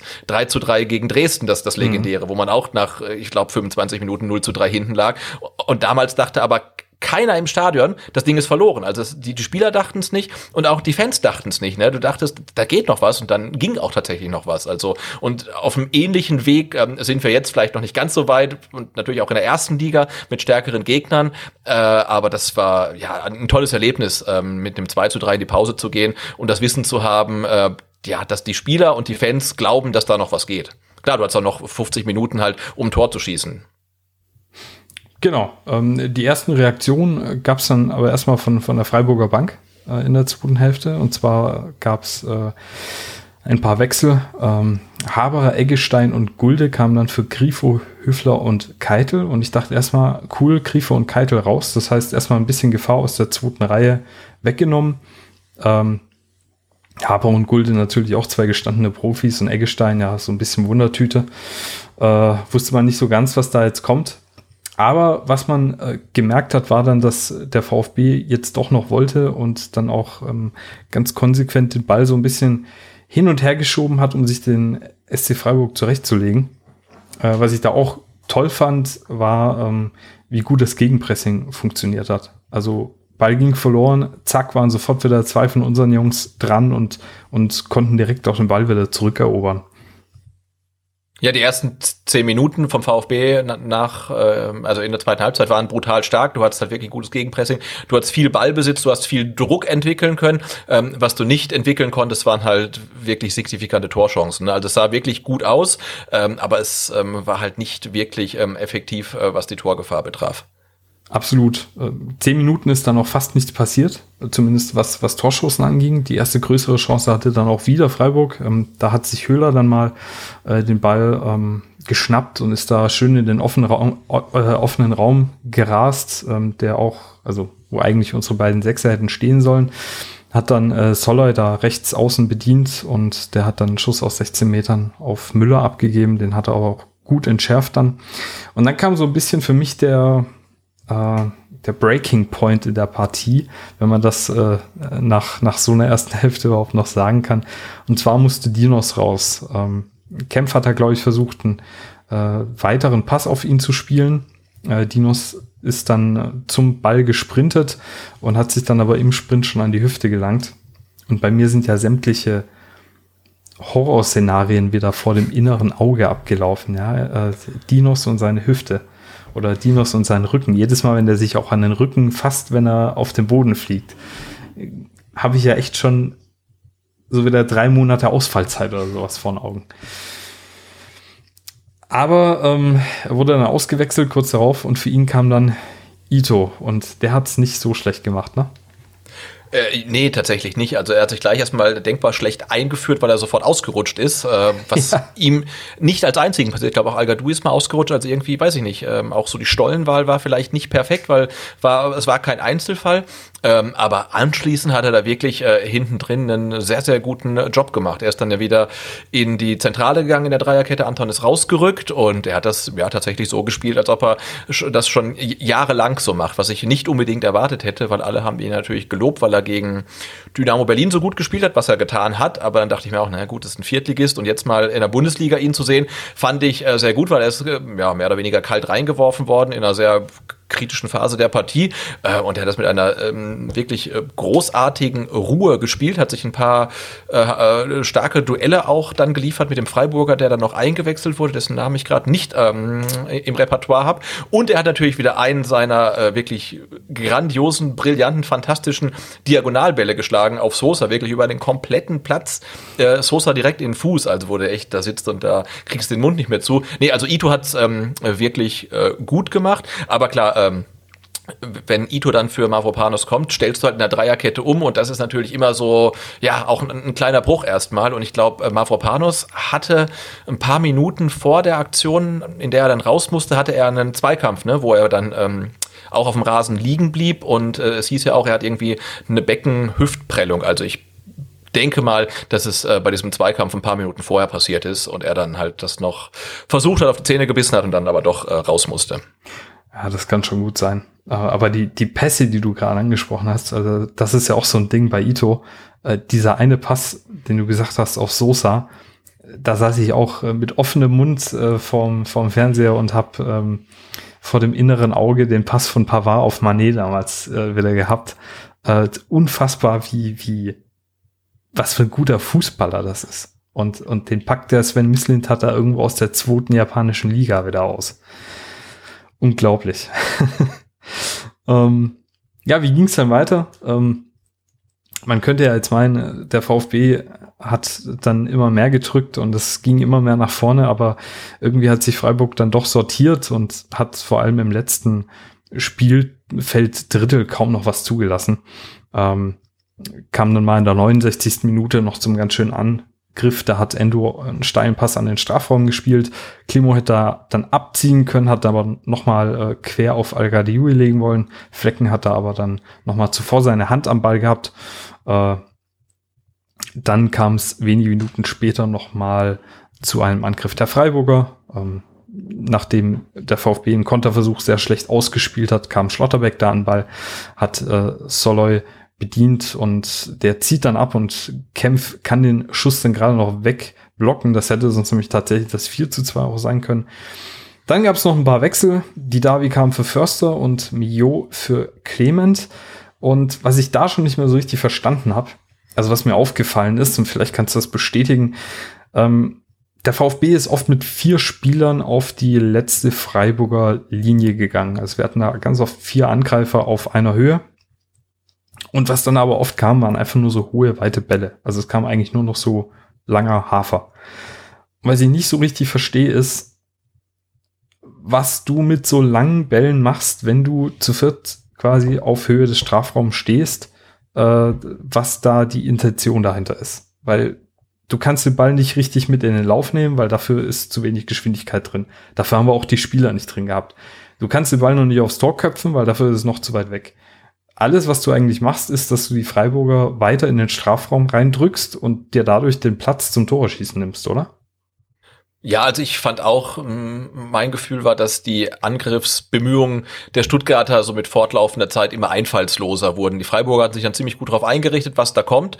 Äh, und irgendwann hattest du halt auch nicht mehr das Gefühl, dass der VfB äh, den Freiburg oder uns überraschen kann. Ne? Es war immer irgendwie Schema F und hast gemerkt, ah, so richtig funktioniert das nicht. Also man hatte ein paar Mal da nochmal Massimo oder Klimowitz über rechts halt, die mal in den Strafraum irgendwie rein dribbeln konnten, aber so richtig viel äh, kam da nicht. Und das war dann eins der Spiele, wo du irgendwie ähm, nach Wiederanpfiff denkst, oh, das wird eine wilde zweite Halbzeit, der VfB drückt, der VfB kann vielleicht ein Tor machen, oder die Freiburger kontern dann nochmal. Und irgendwie so nach 70, 80 Minuten denkst du, na gut, eigentlich passiert irgendwie gar nichts mehr halt. Was ich halt dann total äh, schade finde, was uns dann, du hast die Wechsel angesprochen, natürlich auch zu der Frage bringt, ähm, warum ähm, Materazzo seine drei Wechselfenster immer nur für einfache Wechsel genutzt hat, weil man muss sagen, die Davi für Förster äh, war jetzt ein Wechsel, der leider überhaupt nichts gebracht hat, weil also die Davi hatte keinen guten Tag, der hat wirklich null Impulse bringen können. Ähm, Mio für Clement war auch ein 1 zu 1 Wechsel, auch Mio war dann, würde ich einfach mal sagen, an der Stelle einfach ein Stück weit überfordert, konnte aber offensiv auch überhaupt keine ähm, Impulse setzen. Und ähm, das letzte Wechselfenster, Mio für Clement, war ja in der 77. Minute, also du hast noch 13 oder 15 Minuten äh, zu spielen, es steht ähm, 2 zu 3 und dann frage ich mich natürlich, warum bringst du dann halt nicht einen Kulibali, wenn du ihn auf der Bank hast, also wenn du ihn auf der Bank hast, dann sollte er zumindest für 15 Minuten irgendwie Power haben. Und wir haben in der letzten Saison gesehen, er ist einer, der kann auf jeden Fall nochmal für ein bisschen Chaos sorgen. Und ähm, also ich, das ist jetzt wirklich so ganz populistische Fansicht. Ich hasse es, solche Spiele 2 zu 3 zu verlieren, wenn es zur Halbzeit 2 zu 3 steht. Ich denke, entweder du machst das 3 zu 3 oder du kassierst noch ein Tor, dann ist es 2 zu 4. Aber du musst ein Tor schießen und du kriegst das nicht hin und dann musst du doch irgendwie alles dafür tun, um noch ein Tor zu schießen. Und dann wechselst du deinen vielleicht äh, gefährlichsten ähm, Offensivmann, der auf der Bank sitzt, nicht ein. Also das hat mich ein bisschen verwundert. Das hat mich auch gefuchst, weil ich finde auch Mio, bei dem hast du gesehen, dass das auch eher so ein Typ ist wie, hm, also er ist, er ist nicht so ein Zehner, der richtig da vorne reingeht. Er ist einer, der kann sich reinbeißen und vor allem so, ja, ich schätze ihn jetzt mal so ein, dass er halt vor allem so sehr intelligente Pässe spielen kann, ne? Aber keiner, der jetzt da vorne rumwuselt. Und ich glaube, das hat uns halt genau gefehlt, wie du sagst, ja, ich hätte auch Tonks eingewechselt. Äh, der kann einfach, ich hätte ihn wie, äh, ich glaube, das hat Matarazzo beim, äh, war das beim letzten Spiel gegen Leipzig, wo er die Davi mit so einer Art Freirolle quasi eingewechselt hat. Und so hätte ich einen Tonks halt auch reingeschmissen, hätte gesagt, hier, beweg dich einfach da vorne, versuch Freiburger irgendwie rauszuziehen, dass unsere Angreifer auf der letzten Linie halt dann auch mal irgendwo ein bisschen Raum bekommen und, und dass man da, wie du sagst, so ein bisschen Chaos stiftet und dadurch hoffentlich noch irgendwie mal ein bisschen Platz bekommt, um auch mal einen Angriff zu Ende spielen zu können. Ähm, es gab dann tatsächlich nur noch einen Angriff äh, des VfB und zwar kam da Anton noch mal äh, irgendwie an Ball und hat, hat äh, vom rechten Flügel dann in den Strafraum geflankt. Ähm, da ist dann Al-Gadiui nochmal mit dem Kopf in den Ball reingerauscht und der Ball ging dann aber am Freiburger Gehäuse vorbei und das war's dann auch. Und wie du gesagt hast, was mich auch ein bisschen genervt hat, war einfach, dass man vor allem nach Dinos Verletzung hatte ich das Gefühl, dass da einfach irgendwie so der Antreiber auf dem Platz gefehlt hat. Ne? Also dieses, dieses, wir wollen das jetzt unbedingt und wir, wir rennen da ja jetzt einfach wild auf dem Platz rum und versuchen irgendwie noch einen, den, den, den Ball ins Tor zu bringen. Ja, und vor allen Dingen hat ja Materazzo dann in der PK nach dem Spiel gesagt, äh, also sie hatten halt viel Ballbesitz und äh, aber zu wenig Torchancen und ihm hat so ein bisschen die Risikobereitschaft gefehlt und äh, Spieler, die keine Angst haben vor einem Ballverlust. Und da habe ich auch gedacht, naja, aber da beschreibt er ja wirklich gerade Kulibadi. Vielleicht war der, also es haben auch Leute geschrieben, der war, sah beim Warmlaufen nicht gut aus oder so, ne? Aber ich finde es auch so schade, dass bei der Pressekonferenz genau diese Frage nicht gestellt wurde. Du hättest noch Tommy und Kulibadi bringen können und du machst es nicht, ne? Und ich denke, Materazzo wird ja einen Grund gehabt haben. Der sagt ja nicht, also Kulibali wäre jetzt eigentlich der genau richtige Spieler, deswegen bringe ich ihn nicht. Also der hat ja einen, einen Grund, warum er ihn nicht bringt, aber den hätte ich halt einfach gerne gewusst. Und ich, ich verstehe halt nicht, warum solche Fragen dann nicht gestellt werden. Stattdessen fragt man halt wirklich, äh, ob es für die Mannschaft ungewohnt war, zuerst von rechts nach links zu spielen. Wo ich auch denke, komm, das ist ja. doch nicht euer Ernst, ne? Ja, das, das, also was, was sich da manche äh, Journalisten dann denken, weiß ich auch nicht. Ähm, das ist auch äh, so eine Frage wie, wenn, wenn der Neuzugang kommt, ne, ähm, haben sie schon Maultaschen gegessen oder sowas. Ja, oder auch so eine Frage, ne, äh, ja, der VfB hat gekämpft, äh, hätte ihr Team heute einen Punkt verdient gehabt. Also, was soll denn Materazzo sagen? Als ob er sagen würde, nee, wir haben heute auf gar keinen Fall einen Punkt verdient. Das ist sehr gut, dass der Gegner gewonnen hat. Das ist gar keine Frage, weil du kannst die Frage selbst beantworten und dann hast du wirklich, also es wurde immerhin gefragt, warum Polster und ähm, Schiplock nicht im Kader waren. Da kam natürlich wieder Materazzos Standardantwort. Das war äh, keine Entscheidung gegen sie, sondern eine Entscheidung für die Leute, die dann im Kader waren. Aber dann denke ich mir auch, ne, selbst ein, ein Schiplock, also 13 oder 15 15 Minuten äh, einfach einen da vorne reinstellen, den der Freiburg irgendwie überrascht. Ne? Und, und im schlimmsten Fall ist er wirkungslos. Aber das waren die Davi auch. Also mhm. ich habe es nicht verstanden. Ich gehe davon aus, dass äh, Materazzo einen guten Grund dafür gehabt hat, so zu wechseln, wie er gewechselt hat. Ähm, aber ich, hätte, ich würde halt gerne mal hören, was sein Grund war. Aber wir werden es vermutlich nie erfahren. Wahrscheinlich nicht, aber wie du sagst, ja, ich hätte auch einfach noch für ein bisschen Chaos gesorgt und ähm, Tongi wäre der perfekte Spieler dafür gewesen. Mit Tommy hättest du einen, einen, starken Schienenspieler gehabt, der zumindest mal mit Speed noch mal ein bisschen Günther fordern kann. Mit Chiprock hättest du einen gehabt, der, das weiß man ja aus den letzten Jahren in der Bundesliga, äh, das ist ein Typ mit, mit einem guten Raumgefühl und vor allem einer, der, der viel läuft auf dem Platz. Und das sind ja alles Spielertypen, die du da meiner Meinung nach eher reinschmeißen kannst wie Ah ja, ich finde immer, weißt du, bei Didavi dieses Hoffen auf den einen Pass, ähm, weiß ich nicht. Äh, und, und bei Mio weiß ich halt auch nicht, was er sich davon jetzt erhofft hat. Ähm, ich meine, für Clement war es jetzt kein großer Verlust. Ich fand Clement in dem Spiel jetzt wirklich nicht gut. Hat wieder ein, zwei nette Pässe gespielt, aber sonst kam da nicht viel. Aber ja, so hat's halt nicht gereicht und ja, warum hat man gesehen und warum Matarazzo da nicht so gehandelt hat, ähm, werden wir, wie du sagst, wahrscheinlich nie erfahren. Ähm, bei den Statistiken zum Spiel ähm, ist ganz interessant. Klimo war tatsächlich unser laufstärkster Spieler, äh, was ich von dem in 100 Jahren nicht erwarten würde. Äh, mit 12,12 Kilometer Laufleistung, was für den VfB zurzeit echt viel ist. Ähm, der laufstärkste Spieler auf dem Platz war Höhler mit 12,3. Das überrascht mich jetzt halt zum Beispiel gar nicht. Ja. Ähm, Richtig geil war Ito mit einer Zweikampfquote von 90 Prozent. Gut, hat nur 10 Zweikämpfe bestritten, aber das musste halt trotzdem erstmal so bringen, äh, wenn man da so reingeworfen wird. Ähm, die meisten Zweikämpfe auf dem Platz hat Anton gewonnen. Äh, das ist man mittlerweile ja fast schon gewohnt. Äh, der hatte auch die meisten Ballkontakte und die beste Passquote beim VfB.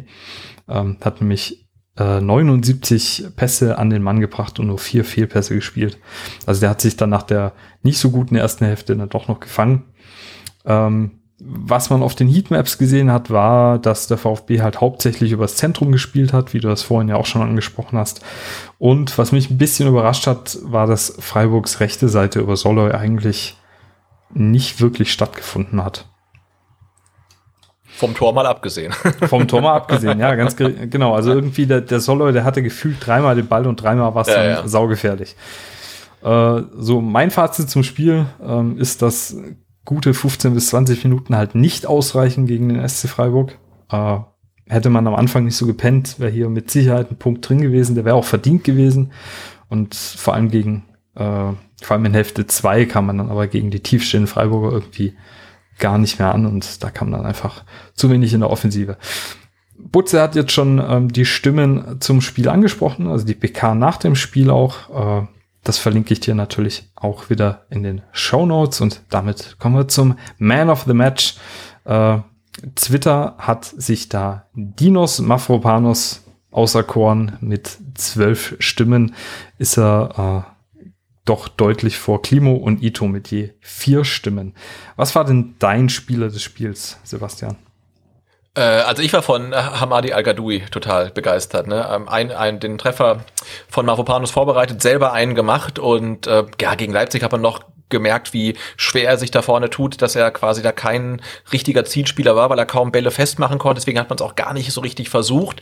Und jetzt gegen Freiburg ähm, hat er gezeigt, nee, also das, das kann er, weil gut, Leipzig war vielleicht auch einfach noch äh, eine Schublade zu hoch für den, für den äh, ganzen VfB. Äh, aber er hat das da vorne gut gemacht, weil wenn man, man konnte ihn äh, lang anspielen und man konnte ihn auch ähm, flach anspielen, also hoch und flach anspielen.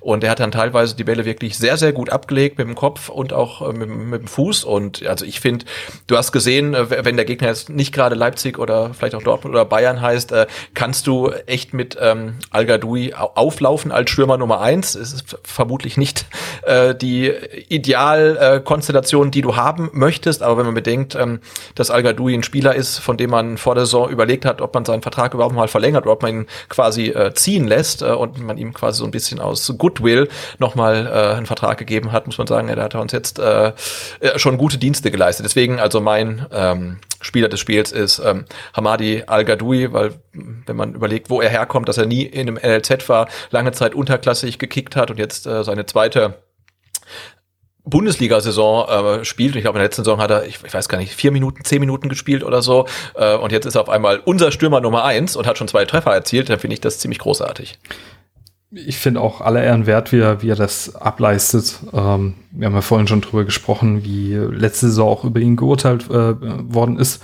Und man muss halt sagen, bislang äh, hat er als, als, also in der Profisaison, wenn man jetzt, jetzt mal die Freundschaftsspiele nicht dazu rechnet, hat er in vier Spielen drei Tore und ein Score, äh, eine Vorlage gesammelt, also vier Scorerpunkte.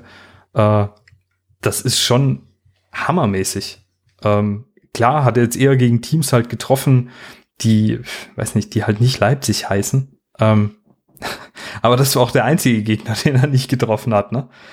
Ähm, es ist schon, ist schon Wahnsinn, was er für eine Entwicklung nimmt. Und ich finde bei ihm halt ganz, ganz auffällig, was für ein gutes Auge der auch für, ein, äh, für den Mitspieler hat und was er für ein Teamplayer ist. Ne? Also das, äh, da sieht man irgendwie auch seine Persönlichkeit auf dem Platz, finde ich schon echt cool. Ist tatsächlich einer meiner Lieblingsspieler beim VfB geworden. Ähm, mein Spieler des Spiels äh, ist Dinos Mafropanos. Nicht mal, weil er jetzt äh, ein wahnsinnig geiles Spiel abgerissen hat. Hat nur 57 Prozent seiner Zweikämpfe gewonnen.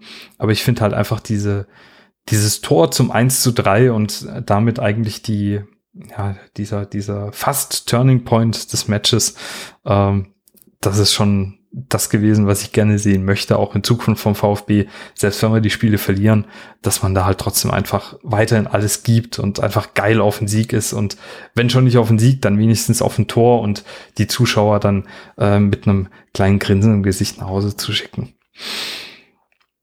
So, das nächste Spiel äh, ist dann gegen Frankfurt am Sonntag, den 12.09.21, für dementsprechend auf der Zone übertragen. Wir haben jetzt also erstmal Länderspielpause. Äh, Sebastian, ihr habt ja im VfB STR jetzt auch erstmal noch ein bisschen Päuschen gemacht, ne? Äh, genau, das hat jetzt äh, zufälligerweise so ergeben, aber also Ricky ist gerade im Urlaub und ich fahre am Mittwoch in Urlaub und ich habe das jetzt, jetzt erst gemerkt, dass ich ja strategisch total geschickt gelegt habe, weil ich kein einziges VfB-Spiel verpasse, weil ich am 11.9. zurückkomme und äh, ja, dann kann ich mir das Spiel äh, gegen Frankfurt dann auch wieder komplett angucken. Fanradio werden wir noch nicht machen können, weil äh, der Julian, unser ja, technisches Mastermind, äh, noch im Urlaub ist und äh, Riki und ich ähm, komplett hilflos sind, was die Technik angeht. Also ohne Julian geht da überhaupt nichts, deswegen wird es noch kein Fanradio geben. Ähm, aber äh, ja, wir sind ähm, dann, dann wieder da und ich äh, werde aber vielleicht trotzdem die erste Halbzeit verpassen, weil, glaube ich, wenn ich jetzt richtig äh, weiß, am 12.09. auch die Dame von VfB Obertürkheim ihr erstes Spiel haben in Hegnach um, ich weiß gar nicht, 13 oder 14 Uhr. Und da das bei mir hier ums Eck ist, werde ich mir das auf jeden Fall mal angucken und dann äh, eventuell die erste Halbzeit äh, des Spiels gegen Frankfurt verpassen. Sehr, sehr gut. Aber du willst mir jetzt ernsthaft erzählen, dass ihr das nicht mit Absicht so gelegt habt, also eure Urlaube, dass das in die, in die Länderspielpause reinpasst?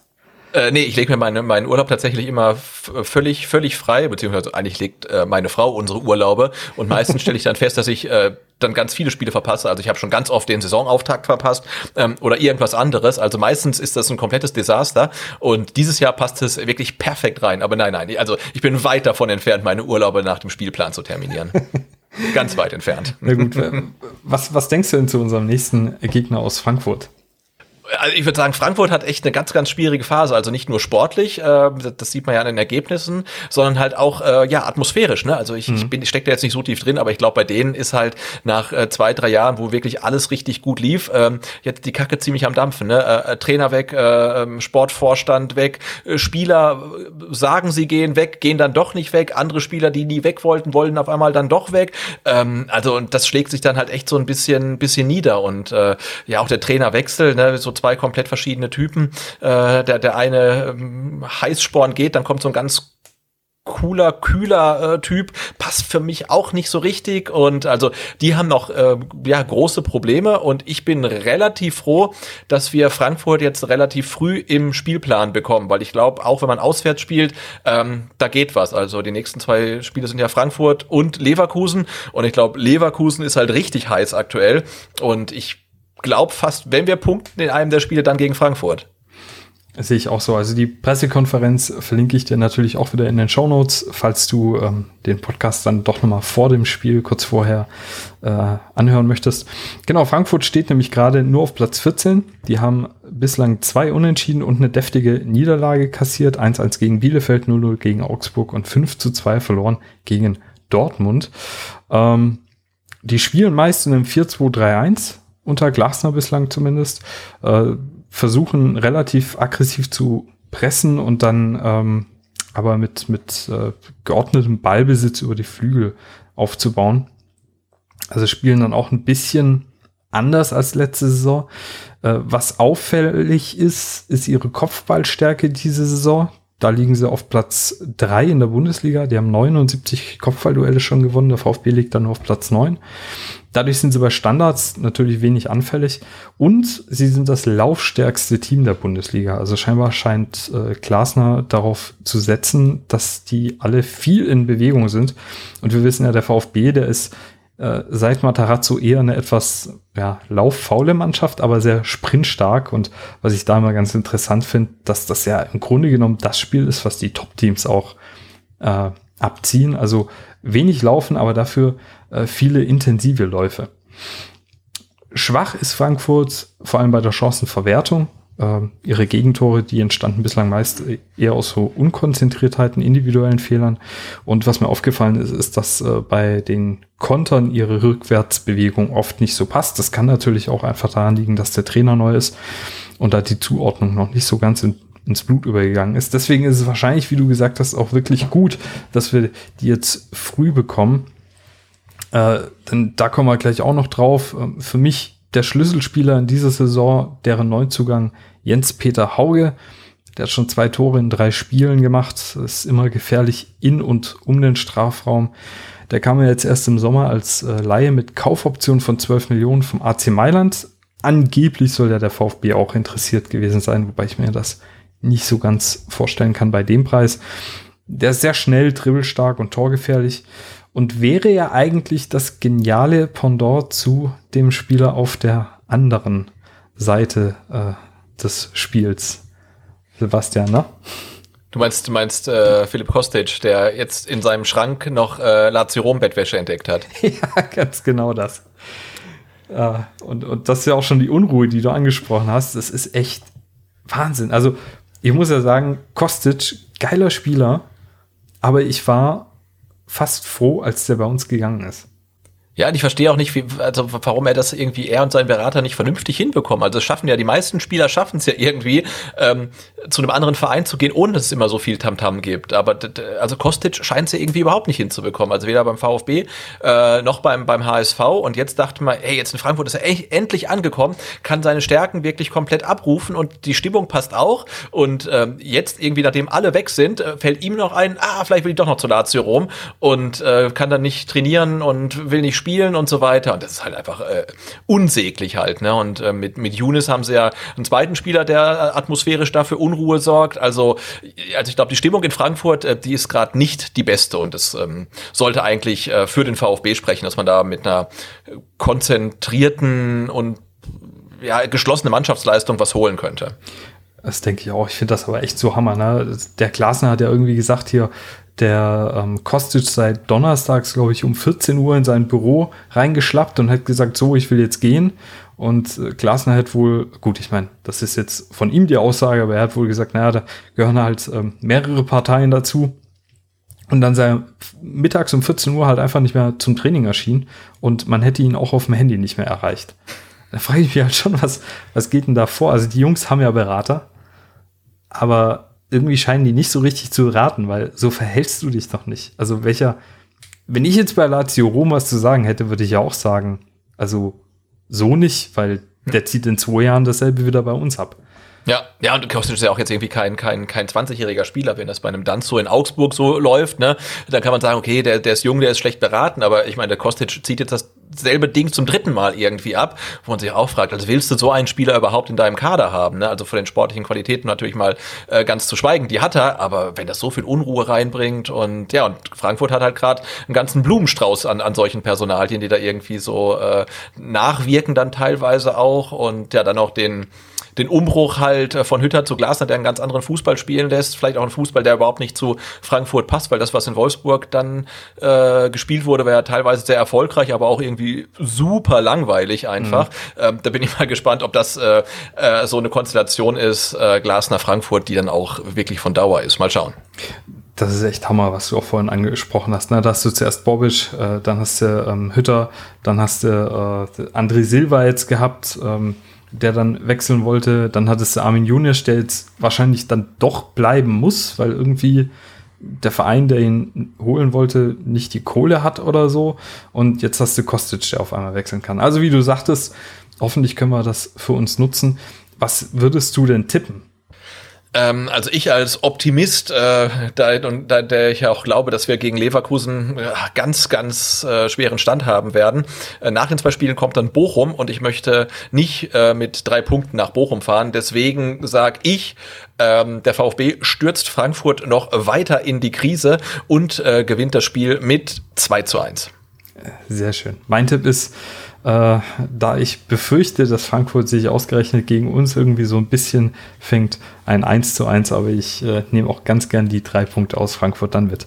Ja, ich nehme auch den Punkt, den, den du ähm, tippst. Also ich, wie gesagt, ich möchte nicht mit nur drei Punkten ähm, nach Bochum fahren, sondern halt gerne mit vier, fünf oder sechs. Äh, und ja, Leverkusen, glaube ich, wird brutal schwer, mhm. auch wenn es ein Heimspiel ist. Ähm, aber vielleicht ist auch in, hat man letzte Saison haben wir auch gedacht, gegen Leverkusen ist nichts drin und dann hat man gepunktet. Also äh, Hauptsache, wie gesagt, ähm, fürs Bochum-Spiel schon mehr als drei Punkte auf dem Konto. Das wäre schön, ja. Kommen wir zum aktuellen Block und äh, zwar gab es jetzt folgendes, äh, unser DFB-Pokalgegner in Runde 2 ist ausgelost worden. Wir haben ein Heimspiel gegen den ersten FC Köln zugelost bekommen. Äh, das ist jetzt natürlich ein cooles Los irgendwie. Äh, die sind aber auch diese Saison echt schon gut gestartet. Die haben gegen Bochum und Hertha gewonnen, haben nur gegen Bayern verloren. Und jetzt, äh, wir kommen ja gleich sowieso noch zu den Hörerfragen, aber eine will ich schon mal vorwegnehmen. Und zwar, Yannick von Twitter und auch ich wollen natürlich wissen, Sebastian, was denkst du zum DFB-Pokalgegner des VfB Stuttgart in Runde 2? Äh, ich find's cool. Also erstmal finde ich äh, Heimspiel gut. Also ob ich jetzt hingehe, ist eine andere Frage, aber ich find's gut, dass man nach diesen langen Serie ähm, ohne Heimspiele und dann Heimspiel ohne Zuschauer äh, jetzt dann tatsächlich mal ein Heimspiel mit Zuschauern haben wird, voraussichtlich. Und der Gegner ist ja auch ganz attraktiv. Also ich hatte echt befürchtet, äh, da gab es ja ganz andere äh, Mannschaften noch im, im Lostopf. Ich hatte befürchtet, vielleicht dann wieder äh, Gladbach zu bekommen oder dann vielleicht irgendwie Dortmund oder, oder Leipzig oder so. Also die willst du ja alle nicht haben. Und insofern äh, jetzt ein Bundesligist, von dem ich aber sage, jo, den kann man schlagen. Ähm, ist ein Duell auf Augenhöhe. Nee, finde ich gut. Also ich bin sehr, sehr zufrieden. Ja, denke ich auch. Also ich, ich freue mich auch schon. Äh, und wie du sagst, ich denke, da sind wir auch nicht komplett chancenlos. Äh, gegen Leipzig hätte ich echt ungern gespielt, auch gegen Bayern. Also gegen Bayern verlierst du halt im DFB-Pokal immer. Notfalls ähm, haben die dann halt gefühlt 12, 13, 14 Mann auf dem Platz und noch welche in Köln sitzen. Aber ja, so ist die dritte Runde nicht so gänzlich außer Reichweite gerückt.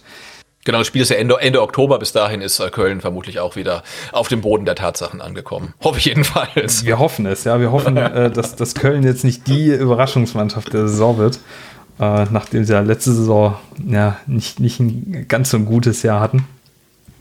Aber ja, ich denke, es ist machbar. Kommen wir damit auch schon quasi zum, zum Schlussteil des Podcasts.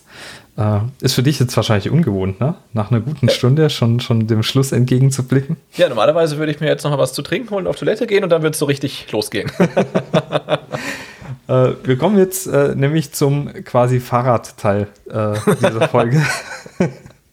Äh, ich hatte dich und andere auf Twitter ja wieder gefragt, äh, ob du Fragen hast an den Gast oder generell auch an mich. Und da gab es jetzt, weil Butze zu Gast ist, natürlich jede Menge äh, Fragen zum Thema Zweirad. Und zwar hat, hat oder haben Ed Kanstadt 93 und Kamil gefragt, ob du mit dem Fahrrad da bist. Genau, da kann man sagen, wir hätten das auch äh, vor Ort äh, machen können, aber aufgrund des schlechten Wetters heute und äh, jetzt auch dann der, der fortgeschrittenen Zeit machen wir das natürlich äh, hier über eine Remote-Lösung und deswegen bin ich äh, nicht mit dem Fahrrad da, aber die Entfernung ähm, hätte es sonst auch hergegeben. Aber ich bin heute auch wirklich faul und das Wetter war so scheußlich, also ich bin nicht unglücklich darüber. ja, ähnliche Zustände wie äh, bei der Formel 1 in Belgien irgendwie heute. Äh, Nee, aber genau, kann man ja vielleicht für die Zukunft mal ins Auge fassen, mal einen gemeinsamen Fahrradtreff mit Podcast zu machen oder so. Äh, der Lesende oder Ed Lesende hat gefragt, nervt dich das dauernde Markieren auf Fahrradbildern? Äh, überhaupt nicht, deswegen äh, wird ja auch alles von mir fleißig geretweetet. Also ich finde das total, total schön, wenn Leute äh, viel Rad fahren oder viele Leute Rad fahren und dann ihr Rad irgendwo hinstellen und Fotos davon machen. Also ich freue mich wirklich über, über jedes Einzelne und ich werde total äh, äh, gerne markiert. Und ich finde, ähm, auf Twitter sollten noch viel mehr Leute viel mehr Rad fahren, viel mehr Fotos machen und auch gerne mich taggen oder auch nicht taggen, aber Twitter braucht noch mehr Radbilder.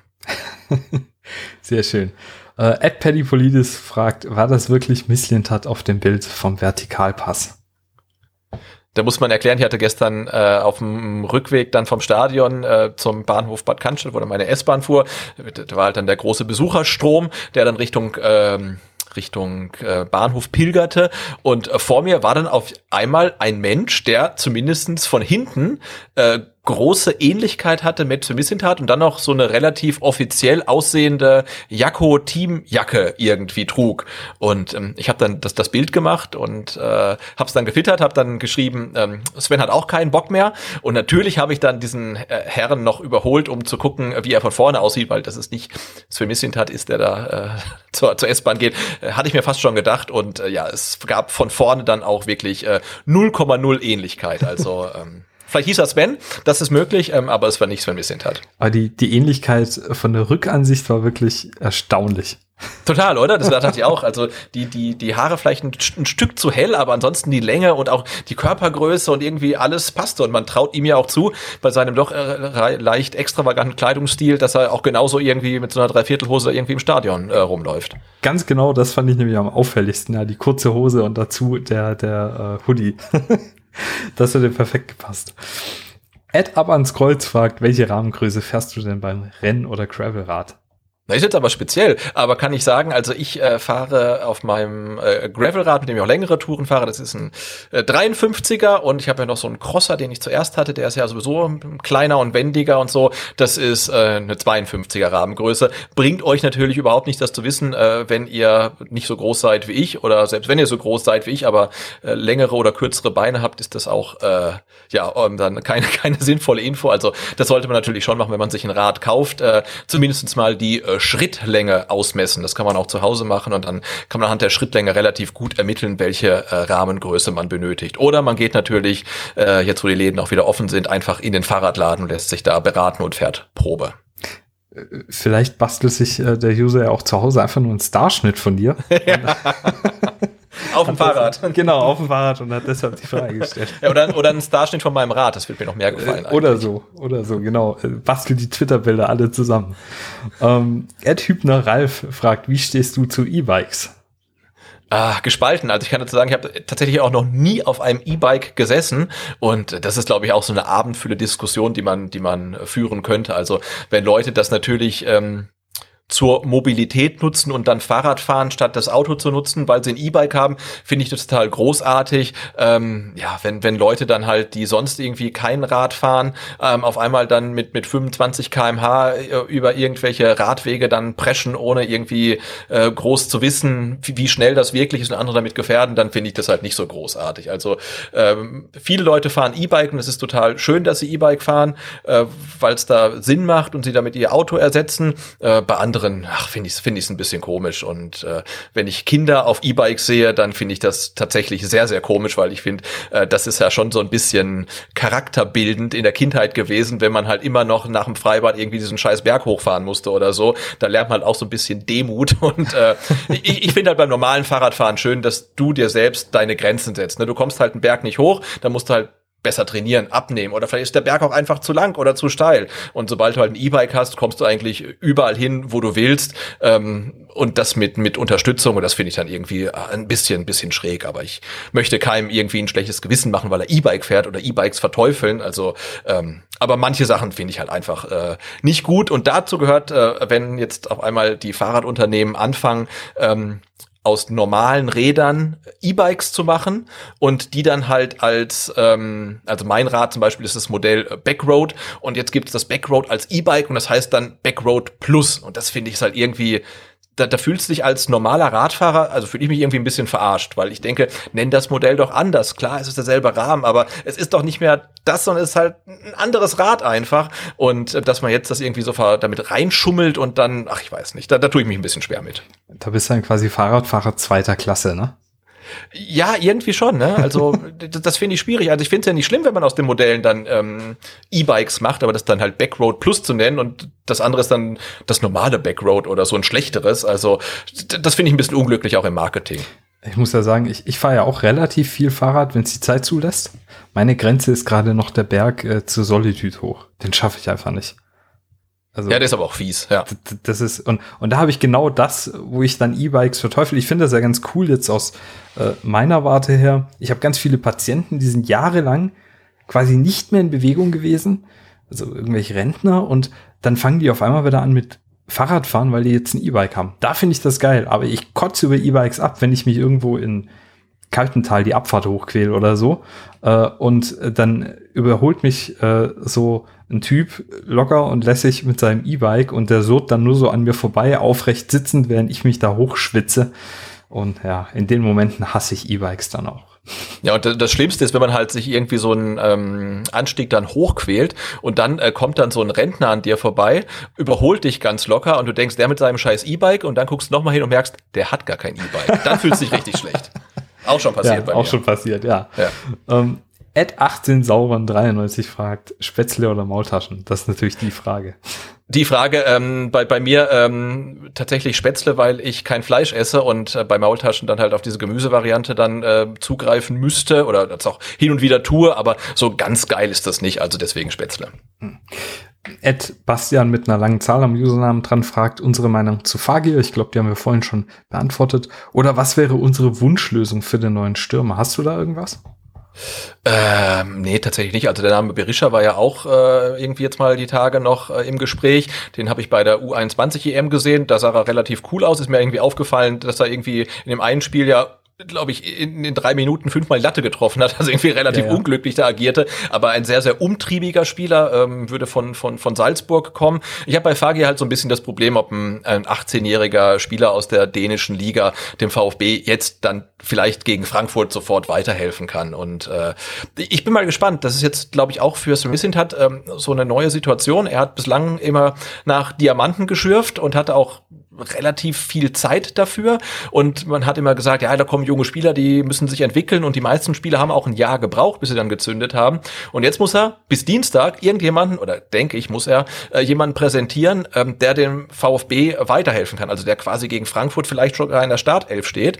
Ähm, und äh, da, da bin ich mal gespannt, ob das ein, ein Fagi ist oder ob er uns dann auch überrascht mit einem Spieler, den wir gar nicht auf dem Zettel haben, weil wir dachten, dass Missing hat ihn nicht auf dem Zettel hat, dass es vielleicht doch ein Bekannter ist, dessen Namen man schon aus der Liga kennt. Ähm, also ist das wilde Spekulation. Äh, da bin ich mal gespannt. Aber meine Wunschlösung wäre natürlich irgendjemand, der vielleicht sogar die Liga schon kennt, aber ich glaube, das wird eher nicht passieren. Ja, sehe ich auch so. Ähm, ich denke auch, die, die Lösung Poyanpalo war ja öfters jetzt in der Diskussion. Ähm, ist auch mit Sicherheit kein schlechter Stürmer. Also auch wenn man sich so die Statistik anguckt, ich finde so in der ersten Wahrnehmung kommt er oft ein bisschen schlechter weg, als er eigentlich ist.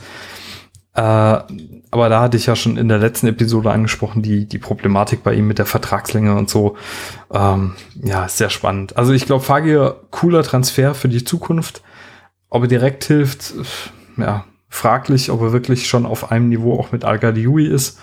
Äh, und dann ist halt wirklich die Frage, musst du da jetzt all in gehen und den verpflichten? Kann aber natürlich auch der Zeitpunkt sein.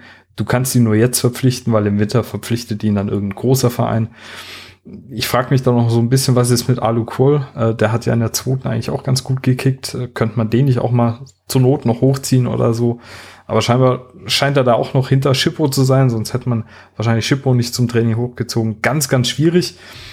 Ich habe äh, ja in der letzten Folge auch schon ähm, so ein bisschen meine äh, Tipps, Geheimtipps dazu äh, propagiert. Also wenn dich das interessiert, hör da einfach nochmal rein. Da ist es ganz zu Beginn im Transfersteil untergebracht und da bin ich nochmal auf ein paar andere Spieler genauer eingegangen.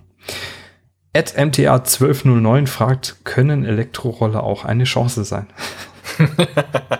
ja, da muss ich jetzt auch dann noch kurz die, die, Story äh, dazu erzählen. Also wir äh, fahren am Mittwoch in, in Urlaub äh, nach Kroatien auf einen äh, Campingplatz, haben da so ein Mobile Home. Und äh, meine Frau hat sich vorletzten Freitag am allerletzten Arbeitstag, äh, bevor ihr Urlaub angefangen hat, auf dem Weg vom Büro ins Auto ist sie eine äh, Treppe heruntergestürzt und hat sich äh, links irgendwie das Bein komplett äh, aufgeschlagen, was aber gar nicht so schlimm ist, denn rechts hat sie es viel schlimmer erwischt, äh, ihr Fuß tat dann weh.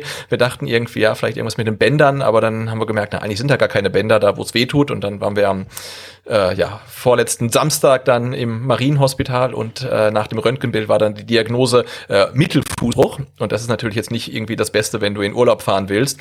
Und dann haben wir überlegt, na, wie kann sie da trotzdem mobil sein, weil du läufst da dann schon so fünf bis zehn Minuten bis an die Adria, das ist, wenn du gut zu Fuß bist, gar kein Problem, aber wenn du dann vielleicht sogar noch auf Krücken unterwegs bist oder mit so einem komischen Plastikdings am Fuß, natürlich total ätzend. Und dann haben wir uns äh, kurz entschlossen, äh, kein E-Bike, sondern einen E-Roller noch gekauft, äh, der dann am Mittwoch äh, in der Dachbox äh, mit Richtung Süden fährt. Und dann äh, hoffe ich, dass meine Frau und natürlich auch die Kinder, die sich dann mindestens genauso drüber freuen, dann auf dem Campingplatz mit einem Elektroroller mobil sein kann. Und deswegen natürlich kann ein Elektroroller eine, eine Chance sein.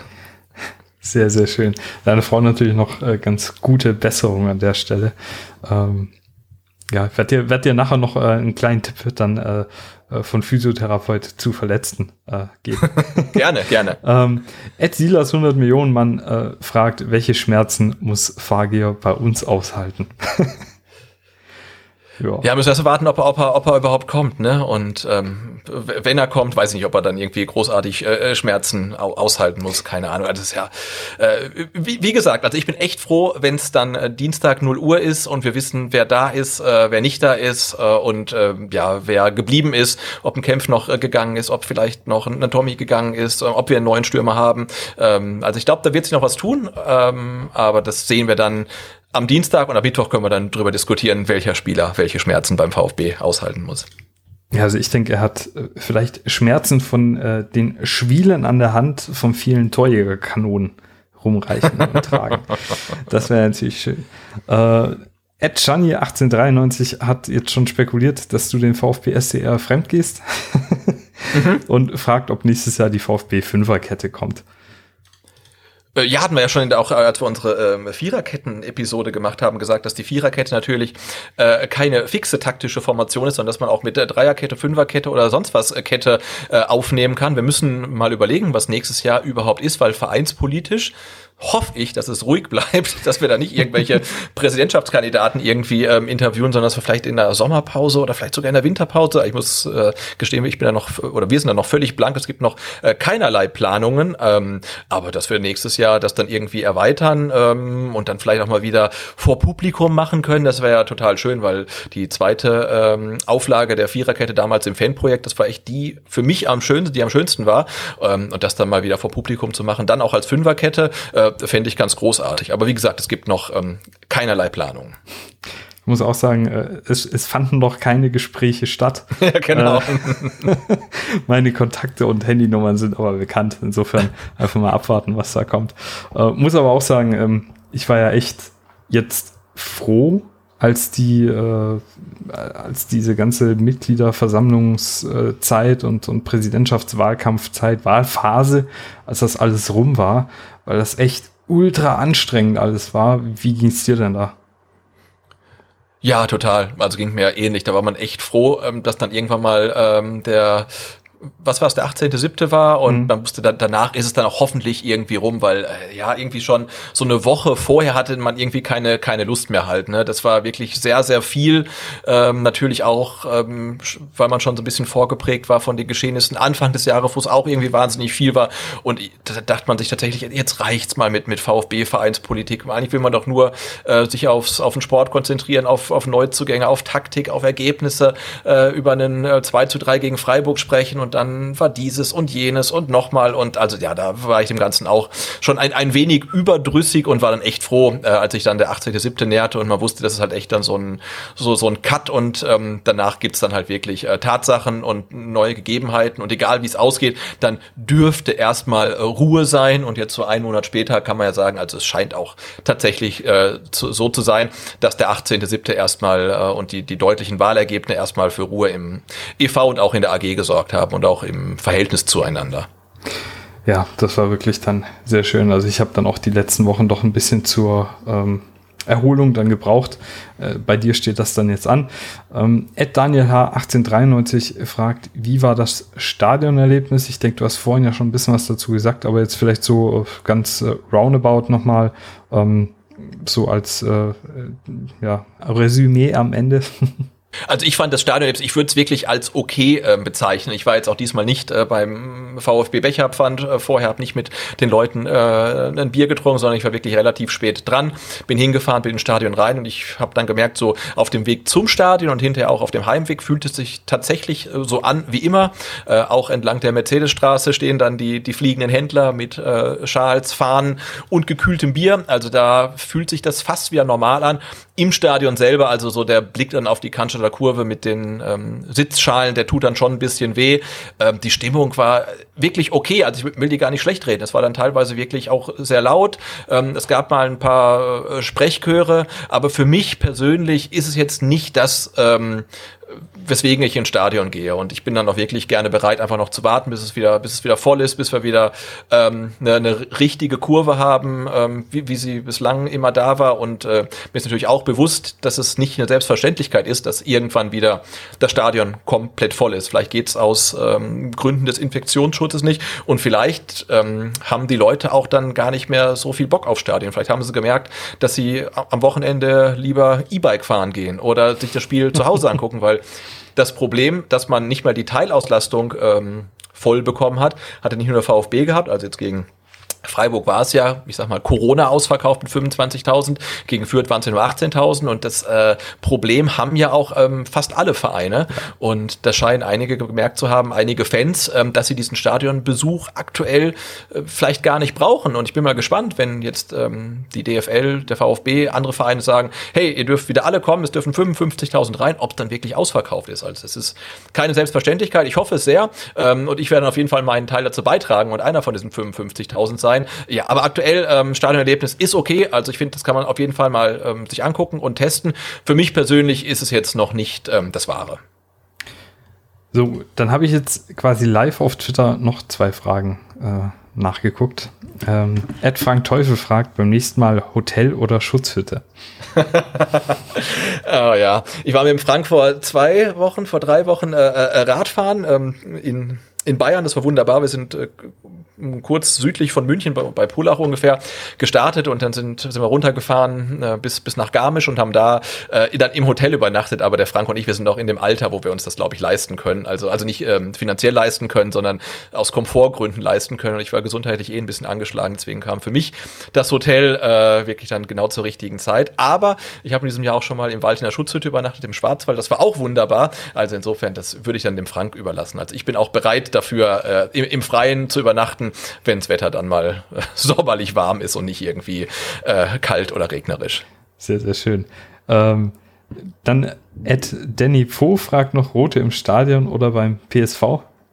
Da bin ja wieder raus, also bei der, bei der roten, wegen, weil ich kein Fleisch esse. Da, aber wenn man statt der roten das Bier äh, nimmt, dann würde ich sagen, das äh, lieber beim PSV. Wobei, das kann man ja auch lobend erwähnen. Am Samstag gab es im Stadion ähm, ähm, richtiges Hofbräu, also ähm, alkoholhaltiges Bier.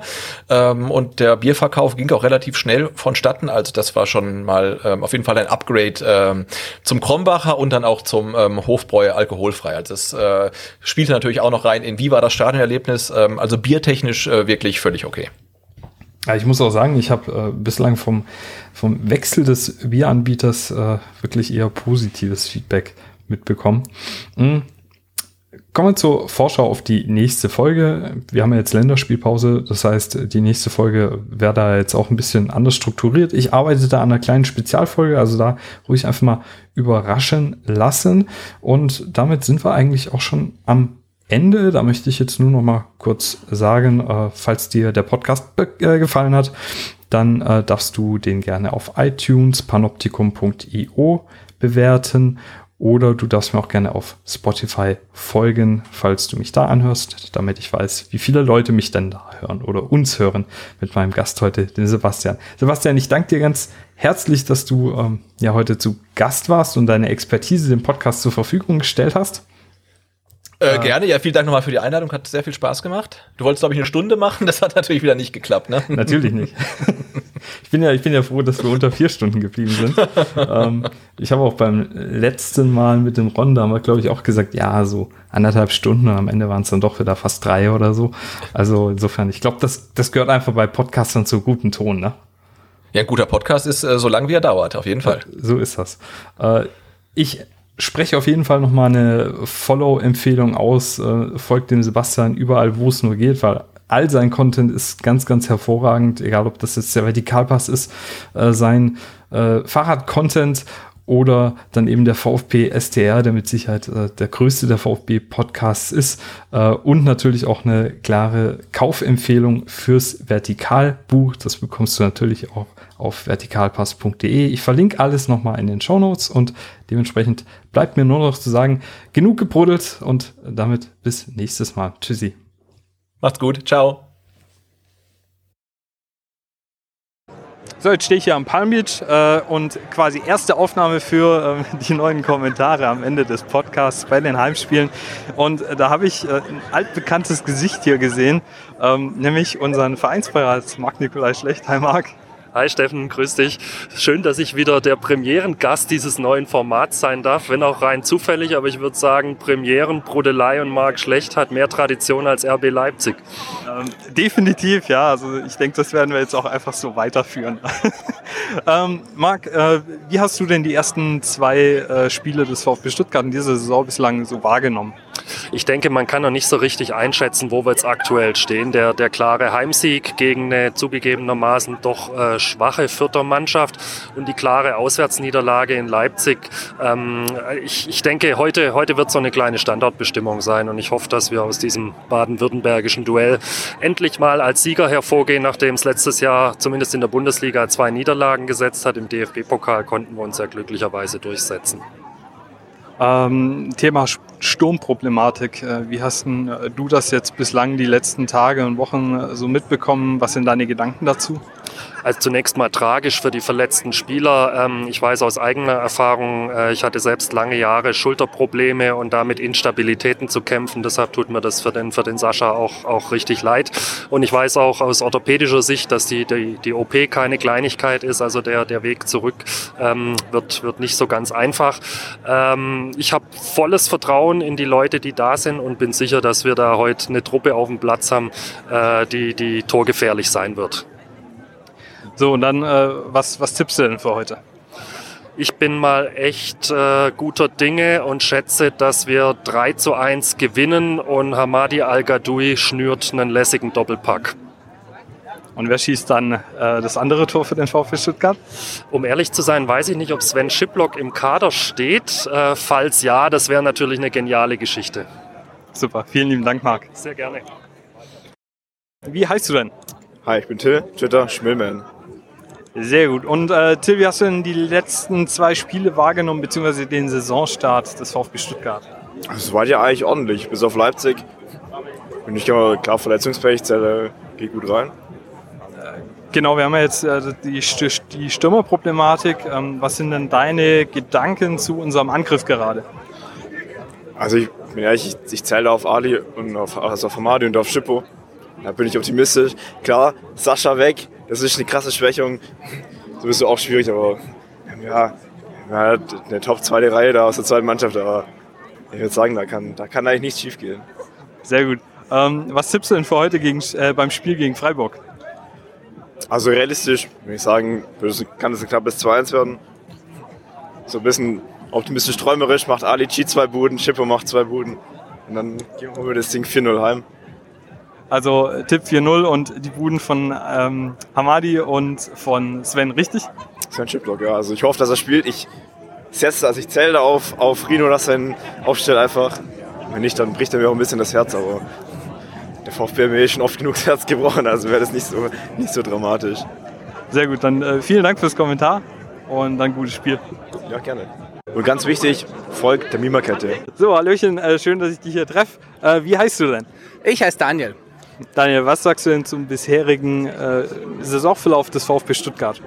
Ja, man kann sicherlich noch nicht so arg das viel dazu sagen, aber ähm, es ist sicherlich das, was uns die nächsten Monate auch erwarten wird. Äh, zwischen himmelhoch jauchzend und zu Tode betrübt äh, wird es wahrscheinlich sich abspielen. Ja? Ähm, was sagst du denn zu der viel umschriebenen, viel besprochenen Sturmproblematik unseres VfBs? Ähm, ich sehe das eigentlich nicht so problematisch, weil äh, ich glaube, der Ansatz von Rino ist einfach der, und das hat er auch mehrfach beschrieben und auch von Sven ist das äh, durchaus bestätigt worden, dass er versucht und versuchen wird, äh, jedem Spieler mehr Torgefahr ähm, zuzuordnen, beziehungsweise versuchen wird, dass die mehr Torgefahr auch äh, bringen. Okay, und ähm, was tippst du heute beim Spiel gegen den SC Freiburg? Natürlich äh, ein Sieg, klar. Äh, 3-1. Ähm, ein Doppelpack von, von al und äh, in der 86. Minute noch äh, Sven Schiplock. Sehr geil. Dann vielen lieben Dank. Ja, danke. Ciao.